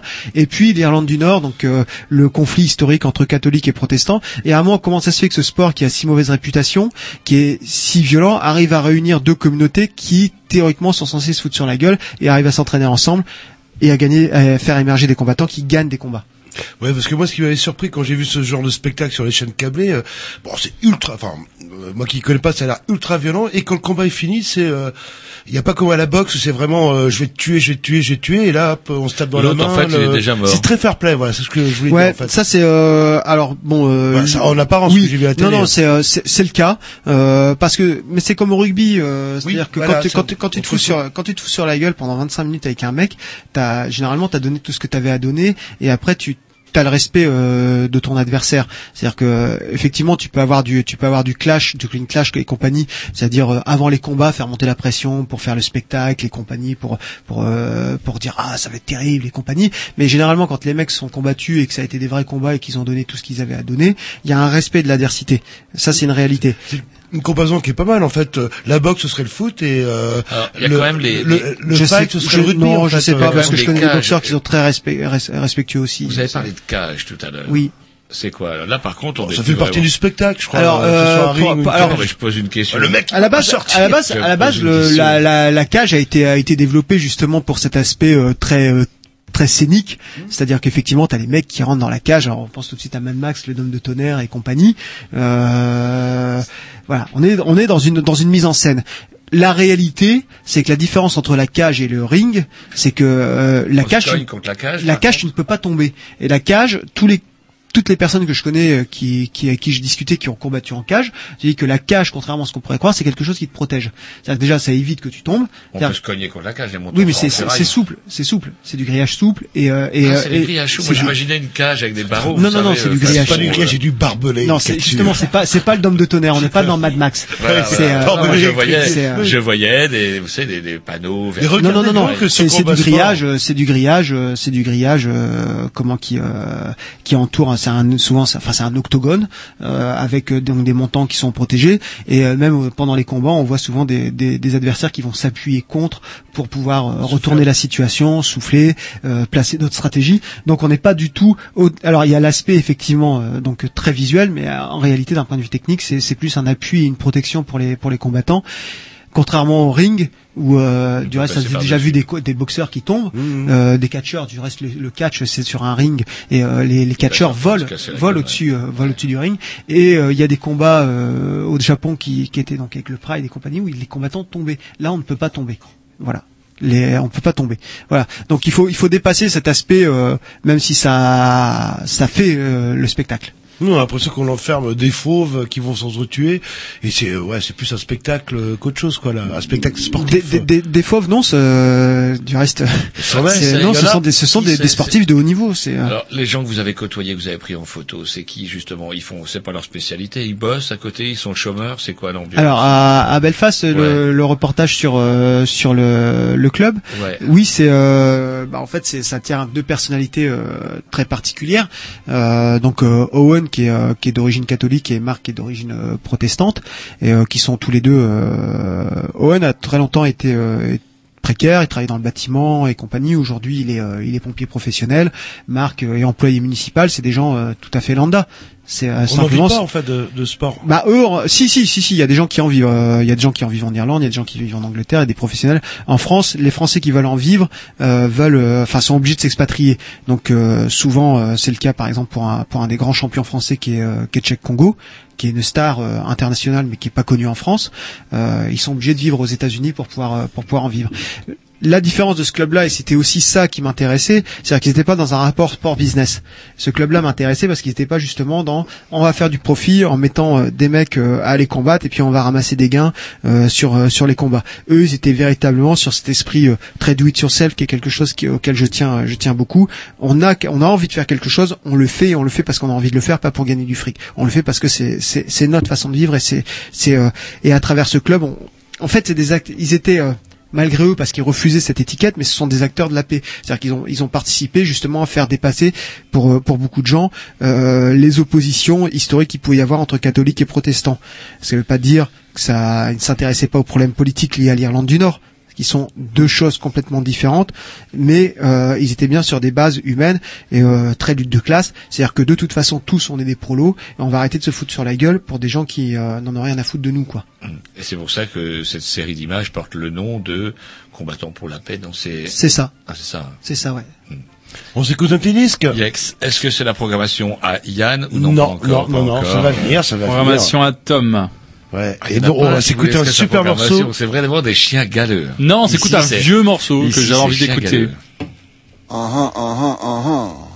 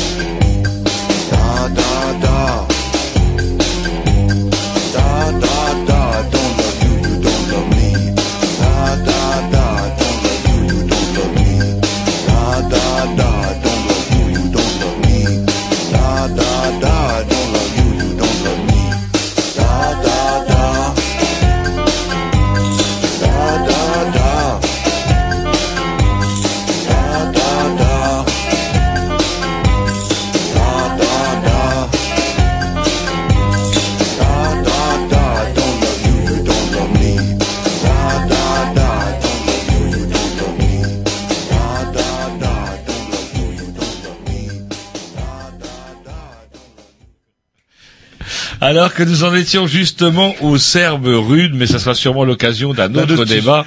On va quitter l'Irlande et on va aller maintenant à Haïti. Haïti où vous vous êtes rendu. Alors pas vraiment cette fois-ci pour faire simplement de la photo, mais aussi pour réaliser un documentaire. C'est exact ou euh, je m'avance un non, peu non, c'est ça. euh, En fait, à la base, j'étais parti une première fois euh, deux semaines pour euh, pour une ONG pour faire leurs photos de repérage. Parce Donc je rappelle, euh, dans les temps qui ont suivi, le séisme. Oui, parce que tout le monde a oublié hein, que Haïti. euh, ça faisait, euh, ça faisait. euh, là encore une fois, j'ai un problème avec les dates. euh, heureusement, je suis photographe et 2011, pas historien. je crois que Haïti. Oui, c'est 2011. janvier 2011, mais je ne sais plus si je suis allé en 2012 ou 2013. C'est Bah, juste après, quoi, là, le- 2012, en 2014, donc 2012, ça faisait un an. Et euh, comment Donc j'étais parti pour une ONG pour faire euh, leurs photos, pour euh, leur permettre de faire leur euh, leur com, euh, permettre l'implantation, démarcher les dossiers, les subventions et tout ça. Et euh, là, j'ai rencontré euh, donc une bande de, de gars qui sont euh, qui sont des, euh, des boxeurs amateurs. Et euh, je me suis barré pendant deux jours en fait. Euh, j'ai je me suis écarté de l'ONG pour pour les suivre un peu. Parce que ils avaient quelque chose qui m'interpellait qui me qui me chatouillait. J'avais besoin d'aller vérifier mes mes intuitions donc j'ai passé deux jours avec eux. De, ces deux jours, j'ai publié deux reportages dans, dans des magazines sur euh, leur histoire. Et en revenant euh, ces deux semaines d'Haïti, j'étais euh, très très euh, très frustré de, de n'avoir passé que deux jours avec eux. Et je me demandais comment faire pour raconter leur histoire autrement que euh, qu'en photo, c'est-à-dire euh, le problème que j'ai euh, par moment avec euh, avec la photo et l'écriture quand euh, quand j'écris les, les articles qui vont euh, qui accompagnent les images, c'est qu'à chaque fois c'est- ma parole. C'est-à-dire c'est moi qui m'exprime, qui qui me réapproprie. La photo c'est la même chose, c'est moi qui me réapproprie leur image. C'est-à-dire qu'il y a y a toujours mon prisme derrière. C'est euh, même si j'essaye d'être assez euh, assez euh, assez pas cohérent mais enfin si cohérent mais assez respectueux de, ce qu'ils sont. Et euh, c'est là où l'idée de, faire un, un 52 minutes mais euh, m'est venue. Un 52 minutes donc sans voix off un 52 minutes où euh, les seules voix qu'on entendrait ce serait euh, leur propre expression. Alors oui il y a toujours euh, mon point de vue puisque de toute façon le, le principe du documentaire c'est c'est le film d'auteur. C'est-à-dire on a une on a une hypothèse et puis on va aller la valider et on va et on va on va la mettre on va la mettre en film. Donc euh, donc voilà et je suis parti sur euh, sur ce 52 minutes qui s'est tourné en deux temps. Une première fois donc six semaines euh, donc tout ça c'est localisé à Port-au-Prince. Une première fois à- donc six semaines d'affilée. Et une deuxième fois où euh, là on est parti en République dominicaine parce qu'ils avaient été invités sur une euh, compétition internationale pour euh, pour euh, pour un gala de boxe euh, la la Copa euh, Internacional de l'Independencia un truc comme Et ça la, la République dominicaine qui se trouve sur la même euh, île en fait qui c'est le- c'est le même pays euh, à la base le Haïti euh, à l'ou- à à l'ouest et euh, Oui, mais c'est c'est c'est la ça c'est la même île et historiquement c'est le même pays. C'est-à-dire qu'avant la la, la révolution euh, haïtienne qui a, qui a mené euh, Toussaint l'ouverture, euh, comment euh, c'était c'était euh, c'était euh, la c'était Saint-Domingue quoi. C'était qu'une seule île. Et ce qui est assez surprenant, c'est que bah, Saint-Domingue, ça se démerde plutôt pas mal, alors que Haïti, c'est le, c'est le chaos complet, c'est la misère. Oui, je, je c'est une vision c'est- euh, des reportages que j'ai pu voir. Encore une fois, c'est plus complexe si euh, si euh, si on considère que euh, le, le tourisme sexuel, si on considère que le trafic de drogue, si on considère un certain nombre de, comme- de choses comme ça, c'est euh, c'est la démerde. Bah, à ce moment-là, oui, ils se démerdent. Mhm. Euh, la, la réalité d'Haïti, c'est que c'est que concrètement euh, les euh, les anciens les anciens impérialistes n'ont jamais toléré euh, l'indépendance et euh, c'est un pays qui euh, qui a été plombé dès le début par la dette que lui a lui infligé les anciens colons. Voilà. C'est-à-dire, euh, Bah, c'est-à-dire la France et Bah, puis euh, si t'es là quand même. là, et là. puis et puis euh, dans dans une moindre enfin pas dans une moindre mesure c'est-à-dire qu'aujourd'hui aussi euh, quand on sait que quelqu'un comme euh, je vous invite du reste à voir le le, le magnifique documentaire qu'a qu'a réalisé mon en fait mon producteur c'est euh, donc euh, Rémi Glé- Glétry et, euh, et Raoul Peck Velvet Film qui euh, donc Raoul Peck est, est un producteur haïtien qui a réalisé dernièrement un, un superbe euh, documentaire qui s'appelle Assistance mortelle sur la reconstruction euh, d'Haïti et surtout le, chaos autour de la reconstruction d'Haïti. On voit à quel point Haïti, quoi qu'on en pense, euh, est complètement euh, inféodé aux décisions euh, de l'Occident. Euh, un mec comme Bill Clinton, c'est un mec qui se qui s'engraisse sur le dos d'Haïti. Euh, C'est-à-dire que, par exemple, au moment où il fallait qu'il soit réélu gouverneur de son État, il a réussi à faire en sorte que le riz que produisait son propre Bah oui, État ça, soit vendu en Haïti, alors que Haïti était autosuffisant autour de sa production euh, agricole, et donc Haïti aujourd'hui est dépendant euh, des États-Unis pour pouvoir bouffer. Donc encore une fois, le chaos, C'est quoi C'est euh, c'est les gens qui sont incapables de s'organiser ou c'est euh, c'est quelque chose qui est euh, qui est beaucoup plus complexe avec des influences économiques et, et, une forme Et de néo-impérialisme. Une série de dictateurs, on a oublié, hein, les mis exotiques. en place- mis en place par la France. Comment... soutenu par la France, ouais, les. États-Unis, à une époque où euh, comment Haïti était, enfin il faut pas oublier que Haïti c'est à une heure de vol de, de Santiago de Cuba et euh, pendant la guerre froide, il fallait à tout prix qu'il y ait une qu'il y ait une occupation des Caraïbes par l'Occident en dehors de Cuba pour pouvoir maintenir une certaine et on a mis en place des dictateurs qui ont qui ont euh, qui ont continué à, à déstructurer, déstabiliser euh, les pays, donc plus. la Jamaïque. Aujourd'hui euh, quand je discute avec les Haïtiens, ils parlent de jamaïcanisation d'Haïti. C'est-à-dire que toutes ces histoires de guerre de gang, de ceci, de cela, c'est quelque chose qui n'existait pas dans l'Haïti euh, d'avant les dictateurs. Euh, comment euh, Cité Soleil, c'est quelque chose. Donc Cité Soleil, de son vrai nom, Cité Simone, ça a été créé euh, donc euh, par parlez-nous Duvalier. de- parlez-nous de ça. Ouais, justement, quoi, vous en parlez. Apparemment, c'est chaud là. Vous y où Ouais, euh, Donc euh, Duvalier, euh, Duvalier a décidé de, de, de supprimer euh, donc euh, de supprimer euh, la paysannerie. Il a euh, centralisé toute la population euh, euh, paysanne, euh, en tout cas rurale, en ville. Il a créé le plus grand bidonville de l'hémisphère nord. Quoi l'objectif de, de, de spolier les petits paysans des Contrôler la population Hmm. contrôler la population. Et aujourd'hui, euh, comment euh, les chefs de gang, euh, donc euh, à la chute d'Aristide, ont été euh, butés par les, alors je ne sais plus si c'est les Américains ou les euh, ou les Français. Et, euh, et là où on avait trois ou quatre chefs qui tenaient euh, Cité Soleil, on a plus de 200 gangs. C'est quelque chose qui est qui est absolument intenable et avec des enjeux politiques. C'est-à-dire que moi, les gamins que j'ai filmés, puisqu'une grosse partie du documentaire est tournée à Cité Soleil. Les gamins nous disaient, euh, de toute façon, c'est pas compliqué. À chaque période d'élection, on a des politiciens qui viennent, donc euh, qui sont financés et euh, qui disent euh, bah tiens voilà des sous voilà des armes et puis quand tu dis euh, tu fais un petit peu de chaos là un petit peu de chaos là un petit peu de chaos là et puis euh, on continuera de filer un peu de fric. Donc c'est encore une fois euh, les gens n'ont jamais intérêt à se foutre sur la gueule à s'entretuer. C'est euh, il faut aller voir un peu qu'est-ce qui se passe derrière à des niveaux à des sphères supérieures Et vous parliez quand on préparait l'émission justement, alors vous avez fait le, le 9-3 à la Palestine et par contre à Haïti euh, vous avez euh, vous avez eu la trouille, euh, vraiment la grosse trouille euh, de votre vie. euh. ouais Cité Soleil ouais Qu'est-ce qui s'est passé au Bah, juste euh En fait, euh, l'immersion à Cité Soleil a, a été globalement euh, assez de façon euh, de façon euh, surprenante assez simple au début. Euh, donc euh, parce que les euh, les boxeurs que que j'ai que j'ai suivis sur Cité Soleil. Donc tous les boxeurs que j'ai suivis sont pas sur Cité Soleil, mais une partie des personnages sont euh, sont basés à Cité Soleil. Sont des gens qui étaient euh, très respectés par les gangsters qui tenaient leur quartier. Donc euh, déjà on avait une bonne porte d'entrée. Quand les gars ont commencé euh, à vouloir discuter avec nous, donc les gangsters, euh, on a eu un, j'ai eu un entretien avec eux. On a eu une discussion d'une demi-heure, trois quarts d'heure avec un, avec le collègue réel avec qui j'ai fait le film, où en gros, ça a commencé comme ça. Bon, t'es gentil, qu'est-ce que t'as pour nous? Le mec, je le regarde, je dis mais j'ai rien pour toi. Je suis pas une ONG, euh, j'ai rien pour toi. Si tu veux du fric, j'en ai pas. Donc t'en auras pas. Euh, je lui ai expliqué la démarche du film, je lui ai expliqué la démarche euh, du projet. Euh, moi, je suis arrivé avec euh, 40 kilos de matériel de boxe d'occasion que j'avais récolté euh, grâce à des associations de soutien à, à Haïti, euh, des associations franciliennes qui m'avaient filé un coup de main sur euh, sur ce projet. Je suis arrivé avec 40 kilos de matériel de boxe que je distribuais pour les gamins, donc des gants pour les enfants, des gants pour les ados, des cordes à sauter, euh, un certain nombre des casques, enfin un certain nombre de choses comme ça. J'aurais dit voilà, pour vous, j'ai rien. Par contre, pour eux, j'ai fait ça. J'ai ramené les magazines où j'avais publié l'histoire des gars. Euh, j'avais essayé d'aider un, un des boxeurs à obtenir un visa pour venir combattre en France. Voilà, J'aurais dit maintenant, c'est pas compliqué. Soit vous m'autorisez à filmer, et dans ces cas-là, je, je peux faire le film. Soit euh, vous voulez autre chose et vous m'autorisez pas et le film se fera pas et tant pis parce que c'est dommage pour moi, ça sera encore plus dommage pour eux. Voilà. Donc ça se toise, ça discute, ça ceci, ça cela, et puis au final il dit bon bah vas-y, vas-y, filme. Le problème c'est que eux, donc sur Villa 17, ils étaient euh, Villa 17 ou Villa 19, je sais plus, ils étaient ils étaient ok pour qu'on filme, mais autour J'étais pas d'accord, il y a autant de gangs, d'accord?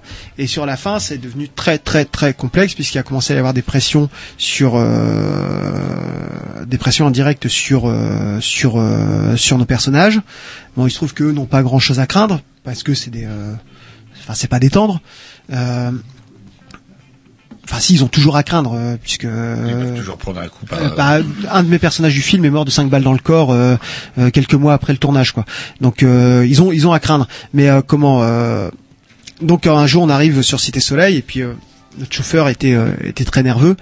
Puis je commence à discuter avec lui et tout et puis il me dit ouais non euh, c'est tendu Yann. Euh, ce serait bien qu'on arrête de tourner à Cité Soleil. Ok. On y va. Ça se passe bien. On y retourne euh, après, on y retourne encore deux ou trois fois, et puis là c'était carrément notre assistant qui disait non non mais là c'est euh, là c'est Yann c'est c'est tendu, il y a des mecs qui tournent autour de la bagnole quand vous êtes pas là et compagnie. et là je discute avec euh, donc euh, Jaoul qui est euh, qui est notre personnage principal. Je dis ouais Jaoul, c'est tendu là. Et là il me dit ouais. Je fais mais t'étais au courant? Il fait ouais mais comment tu le sais toi Yann? Je fais bah on s'en doute un peu là tu vois on commence à, à sentir la pression, ça se sentait, ça se sentait les regards changer euh, Ouais. et compagnie. Et là il me dit euh, non non mais t'inquiète pas euh, s'il faut euh, on a On a ce qu'il faut. On a on a on a on a préparé les armes et, et vous serez vengés. Ah, d'accord. Et là, je fais bah non, euh, on va arrêter tout de suite les on va arrêter tout de suite les conneries. Euh, le but c'est ni de déclencher une guerre de gang, euh, un, un gunshot, enfin ni euh, ni euh, ni de vous faire courir des risques et ni que nous on prenne des risques. Je fais l'enjeu vaut pas le coup. On, est en train de faire un film sur votre histoire. euh, Enfin ça ça n'a aucun intérêt quoi. On va pas faire courir des risques complètement inutiles. Il fait non mais t'inquiète t'inquiète t'inquiète. Et en fait euh, il nous restait un jour de tournage euh, sur Cité Soleil et euh, donc on était un peu en dehors là de, du territoire autorisé, euh, donc sur des sur une zone très euh, très insalubre. Euh, là on est vraiment on était vraiment dans le cœur du bidonville. Donc en gros il faut imaginer des euh, des, euh, des corridors euh, qui font euh, un, mètre cinquante de large. C'est que de la tôle et du bois, de la terre battue. Euh, on est dans cabane avec plein de gens dedans. du, du vrai bidonville. C'est-à-dire que Cité Soleil, il y a, il y a deux niveaux dans Cité Soleil. Il y a le, il y a le Cité Soleil en dur, avec des murs en béton, avec, alors oui, c'est du, c'est du toit en tôle, mais c'est du mur en béton et compagnie. Mais il y a aussi tout le reste, c'est-à-dire euh, tout, tout, tout le, tout l'agrégat qu'il y a autour avec euh, ce qu'on appelle vraiment le bidonville. Donc la tôle, le bois, la cabane, et euh, donc des mecs qui vivent, euh, qui vivent là-dedans. Euh, et là, il y a un mec, je sais pas, il devait avoir, il devait avoir 15 ans à tout casser. Euh, donc habillé, euh, il faut imaginer que le look du gangster, le gangster à Cité Soleil est assez euh, assez reconnaissable puisqu'il s'habille un peu à la Los Angeles. Donc le le le, le Bermuda baggy, euh, les Ray-Ban Mayfair, le t-shirt de basket et euh, et là donc il y a un mec qui arrive vers moi que j'avais jamais vu avant, qui s'approche de moi et il me met euh, il fait signe euh, comme avec un pistolet sur euh, comme si ses doigts étaient, étaient un Mhm. pistolet, il passe devant moi, il me, colle ses doigts sur la tempe, il fait t'inquiète, de toute façon on t'a repéré, bouge pas, on arrive. Et là, je regarde tout le monde, je suis, là je suis devenu blême, j'ai fait aller on bouge.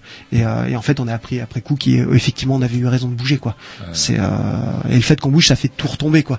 Mais euh, on a assisté à des scènes à Cité Soleil, euh, notamment avec les forces spéciales euh, donc haïtiennes qui sont euh, qui se prennent pour le SWAT ou le GIGN et euh, donc qui sont en fait des, des espèces de marmules un peu décérébrés et euh, là euh, donc contrôle d'identité on était avec tous les boxeurs. Les mecs ils foutent tous les haïtiens euh, en rang euh, donc en joue avec les fusils à pompe euh, contre le grillage contrôle d'identité. Moi je sors euh, mon passeport avec mon visa. Et le mec il regarde mon passeport il commence à feuilleter alors que j'avais ouvert sur le visa et tout. Il le jette sur la bagnole il fait carte d'identité. Ah. Là, le mec, je le regarde, je fais, excusez-moi, monsieur, je le regarde euh, d'en dessous, puisque le mec, il faisait un bon mètre 90, 95, et moi, avec mon mètre 78, euh, je faisais pas du tout le poids avec les 100 kilos de muscles, et euh, le gars, il avait un, il avait un foulard en tête de morse, donc euh, en fait, je voyais pas, euh, je voyais pas sa tête, je voyais juste, Ça calme, oui, ça. ouais, je voyais juste un tête de puis c'était la loi. Et voilà, c'était la loi avec son fusil à pompe. Et euh, comment et, euh, et comment euh, donc là le gars il, il, il me dit euh, carte d'identité. Et heureusement ces mecs-là sont encadrés soit par des gendarmes français, soit par des gendarmes québécois. Et là il y a le québécois qui arrive et qui se met entre moi et le le enfin le, le, le flic haïtien quoi, l'espèce de force spéciale et qui fait ce, le document que vous a montré monsieur est le seul document qui fait foi. C'est bon. Et en fait, ils sont encadrés par des euh, Mmh, pour éviter pour éviter les bavures. Mais bon, ça c'est anecdotique parce que ça c'est voilà. Là, j'ai eu c'est deux ou trois fois où j'ai eu peur, mais après tout le reste du séjour euh, en Haïti, c'est pas ça. C'est-à-dire que la représentation qu'on a d'Haïti n'est pas la représentation des médias. Moi, j'ai passé d'excellents moments avec les Haïtiens, des grands moments de joie, des grands moments de plaisir. Et, des- et dans 95% des cas, je ne me suis jamais senti en insécurité. Et vous avez réussi à le réaliser jusqu'au bout, du coup, alors, ce, ce documentaire? Ouais, il est entièrement tourné. Euh, il est en partie monté. Euh, Il est là, pas fini, on peut pas encore le voir. Non. Bientôt, ce sera une exclusivité chez les Green News. Alors, ça. euh, pour l'instant, on attend justement là le, le producteur, donc Velvet Films, sont, sont en démarche avec des diffuseurs pour le pour le vendre et euh, Tel qu'on le verra sur Arte, par exemple. Tiens. alors euh, a priori c'est pas Arte qui est retenu, on est sur d'autres pistes Ah. pour l'instant. Et je sais pas si on met un petit disque euh, où je posais la question, un petit Sur- disque. Est-ce que c'est une question sur Haïti Parce que Oui. comme ça, bah Oui. ouais, allez-y Oui. comme ça. Oui, bah, je sais pas que Haïti, le tremblement de terre, etc. euh, euh, émotion mondiale, des milliards euh, de dollars ou d'euros qui sont tombés. euh, euh, le- pays est pas reconstruit. euh, C'est quoi le problème d'Haïti La corruption Bah, c'est- non, non, c'est pas ça. Il faut arrêter. se sert non, sur mais- la bête. Non, ou- mais faut, ouais, c'est plutôt ça. C'est-à-dire qu'il faut savoir que déjà euh, la grande partie des euh, des sous qui sont donnés aux ONG sont absorbés par les ONG elles-mêmes. Ouais, de Voilà. fonctionnement, Voilà. de représentation, Donc, euh, puis, euh, frais de. Et puis euh, par exemple euh, quelque chose qu'on sait pas, mais du style euh, l'armée américaine dépêche une aide d'urgence, des aides sont ensuite versées, bah, l'armée américaine se fait rembourser l'aide d'urgence. Par l'État haïtien. Voilà. Ou par Voilà, les, par les euh, ONG, ou- par ou les donateurs et par compagnie quoi. D'accord. Donc euh, voilà, la, la, la, la réalité elle est tout autre et puis surtout jamais euh, et c'est pour ça enfin je vous invite véritablement à voir euh, Assistance mortelle de Raoul Peck qui est euh, qui est un documentaire euh, affligeant sur l'intervention des ONG sur le rôle des ONG. Vous êtes pas tant les ONG, c'est- elles sont pas claires alors donc euh, c'est. sous- Nous, on avait reçu il y a quelques qu'il y a une- années, Jean-Loup, une représentante du HCR Mhm. qui avait arrêté parce que justement il y avait trop d'effets pervers au Une final. espèce de- Oui, y il y a- y beaucoup de gens, il y a beaucoup. Alors, c'est toujours pareil. Il faut voir à quel niveau on parle. C'est-à-dire que beaucoup de volontaires sont des gens qui sont sincères et qui essayent de faire du Mhm. mieux qu'ils peuvent. Alors, des fois, les sentiments sont pas toujours euh, euh, les plus euh, les plus euh, les plus politiquement corrects. C'est-à-dire qu'on a beaucoup de de, de de paternalisme, de postcolonialisme, de ceci, de cela, peu importe. Mais en tout cas, ils sont sincères. Voilà, ça c'est une réalité. Euh, ensuite, il y a la structure en elle-même et la structure en elle-même, c'est autre chose.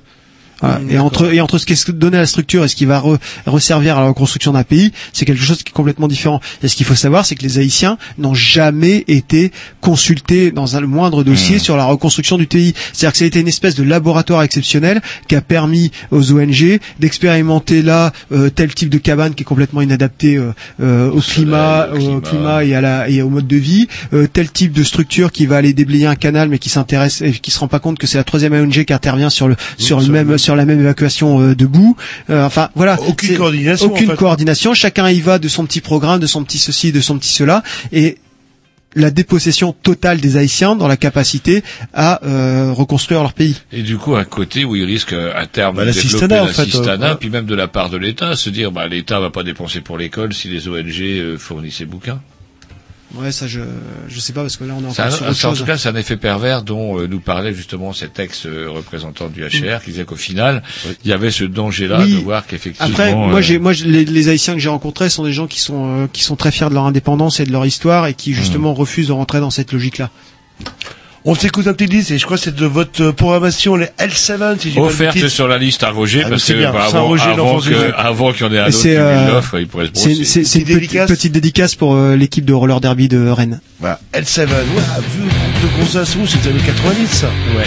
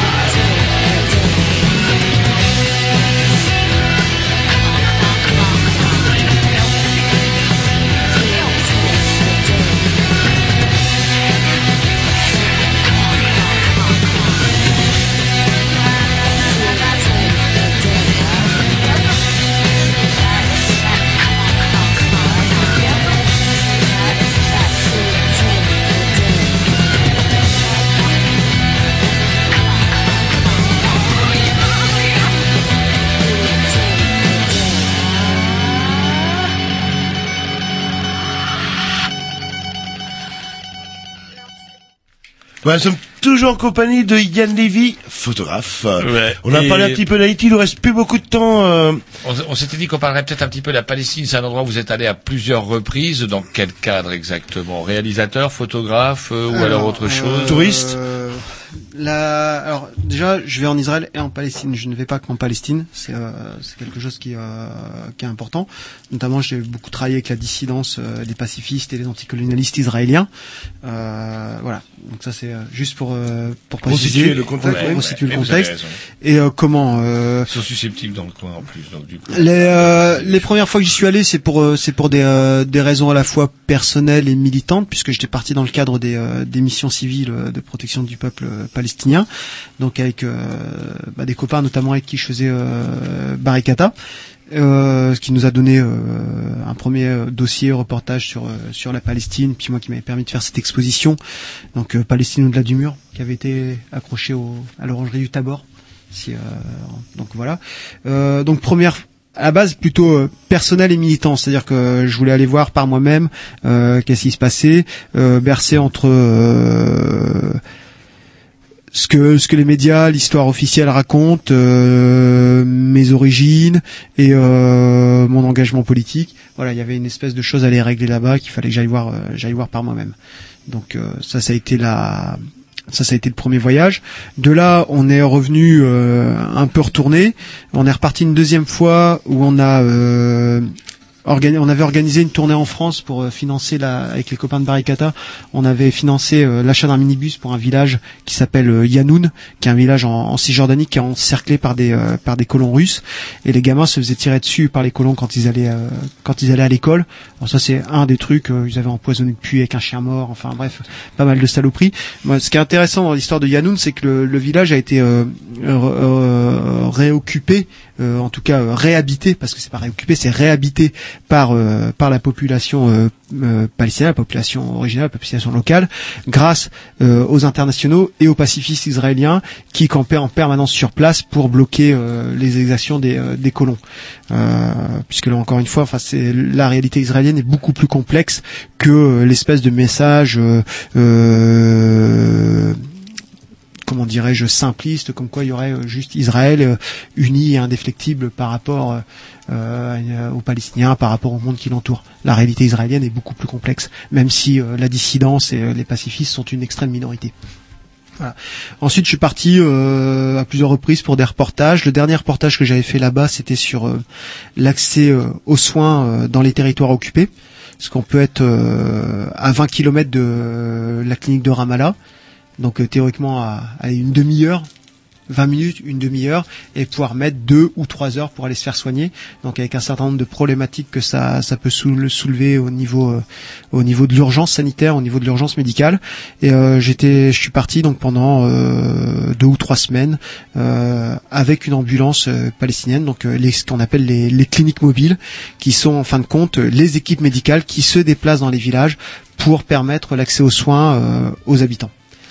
Alors du coup, euh, on parlait un peu de ça avant de préparer l'émission, on parlait de cette espèce de BD là de Joe Sacco. Alors Joe Sacco, c'est un goinfre, lui. Il a passé son temps à aller manger chez les Palestiniens et autour de la table, il se goinfrait de gâteaux, de thé et par contre, il lui racontait leur vie qui était assez euh, spectaculaire et toujours cette même scène qui revenait avec euh, ça vous ça vous fait quoi vous émotionnellement ce lieu? C'est quand même un c'est un peu flippant du coup cette région? Est-ce qu'on sent une tension en permanence comment Bah ça dépend, euh, ça dépend. On est très bien en Cisjordanie. euh, bon, je peux pas parler de Gaza. Je suis jamais allé à Gaza. Euh, Gaza, c'est encore, c'est encore vrai particulier. De Josako, c'était à Gaza. Gaza, Gaza, c'est quand même, c'est quand même une, une prison à ciel ouvert. C'est, euh, c'est, euh, C'est petit, en plus, C'est, euh, une, c'est une, population, euh, Vous c'est êtes énorme. indépendant, mais on va vous enfermer derrière un mur. Voilà et euh, comment euh, donc Gaza c'est c'est une prison à ciel ouvert avec un mur qui les entoure c'est euh, c'est quelque chose qui est assez euh, enfin sur le plan humanitaire euh, sur le plan euh, à tous les niveaux c'est une catastrophe quoi c'est euh, euh, donc je peux pas parler de Gaza, j'y suis jamais allé. Si ce n'est de dire que c'est effectivement une situation qui, euh, qui sur le plan humain est absolument inadmissible et abominable. La Cisjordanie, quand on est quand on est à Ramallah, on vit entre guillemets entre guillemets correctement. Euh, si ce n'est qu'il y a toujours euh, des, euh, des, euh, des infiltrations de l'armée, qu'il y a toujours, euh, euh, quand on est à Hébron, il y a le problème des colons qui, qui, qui occupent une partie de la ville. Quand on est à Jénine, la ville a été complètement ravagée. Et puis quand on veut sortir de la Cisjordanie, la circulation n'est pas libre. Et au sein même de la Cisjordanie, la circulation n'est pas libre puisque le, le pays est complètement morcelé par par les par les par les par les avant-postes et par donc les, les colonies ou les avant-postes et des routes prioritaires qui ne sont réservées qu'aux Israéliens que les Palestiniens ne peuvent pas emprunter. Donc euh, voilà. C'est Après, un bordel pour se déplacer. du c'est c'est un bordel mais monstrueux.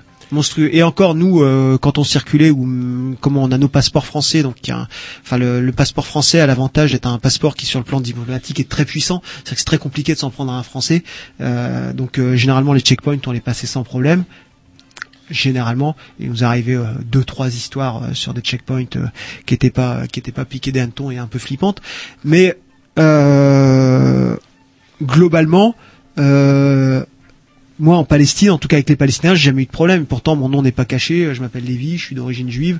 Il y a aucun problème. L'antisémitisme euh, n'est pas un sentiment euh, partagé par la société palestinienne. C'est pas l'antisémitisme, c'est l'anti. euh, on est sur une sionisme, euh, C'est en- c'est- ouais, encore. euh, Enfin, oui, on pourrait dire antisionisme, mais encore aujourd'hui, ce terme a été tellement galvaudé ces derniers temps que ça veut plus dire grand chose.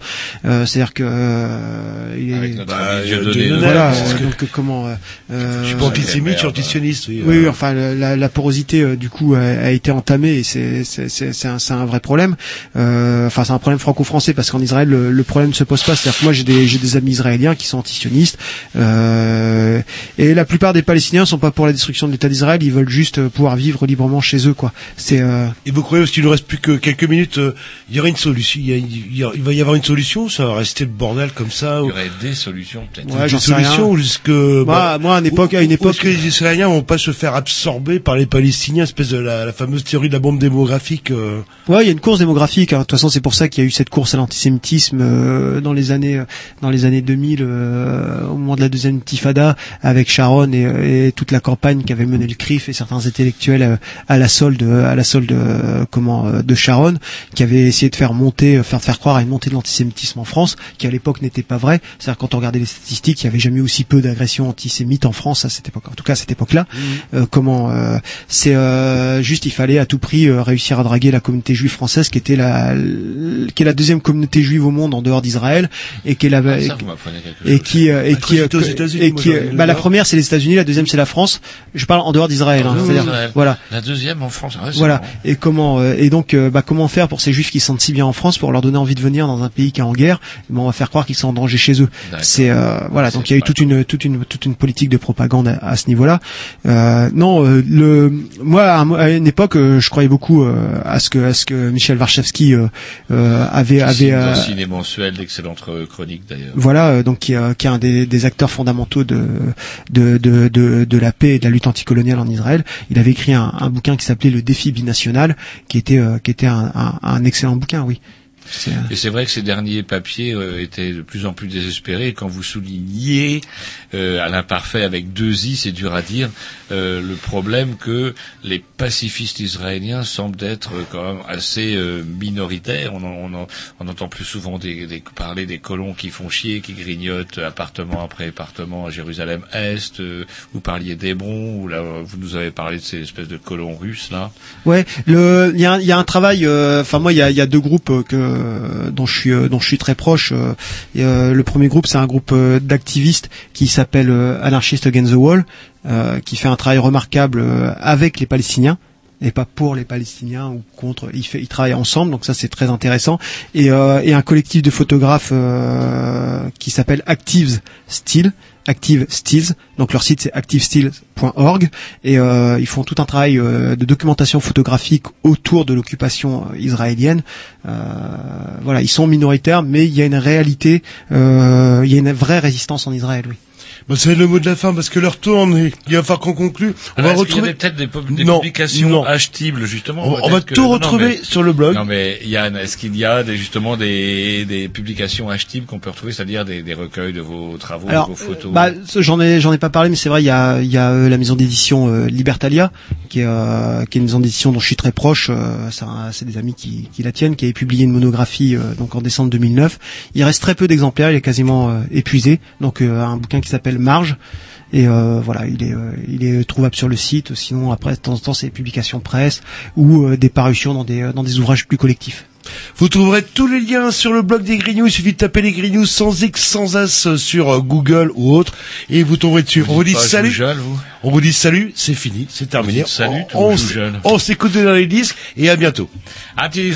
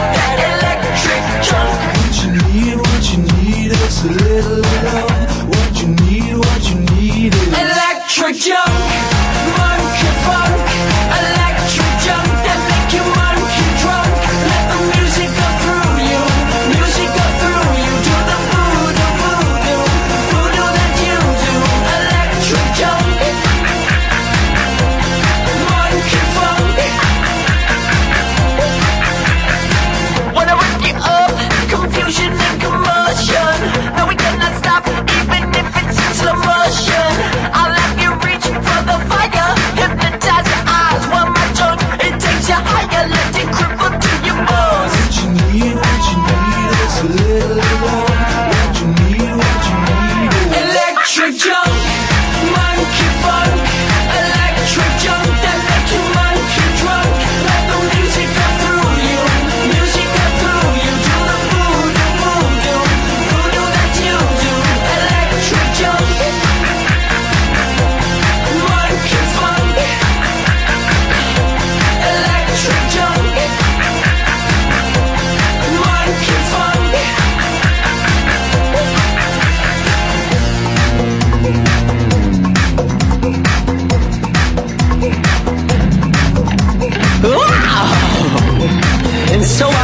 Injected with that electric junk, that monkey funk.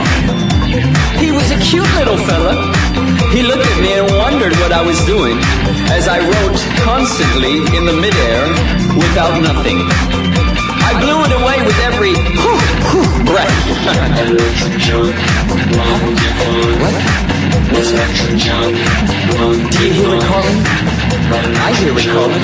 The monkey funk! That electric junk! Come on! The monkey funk! Wow!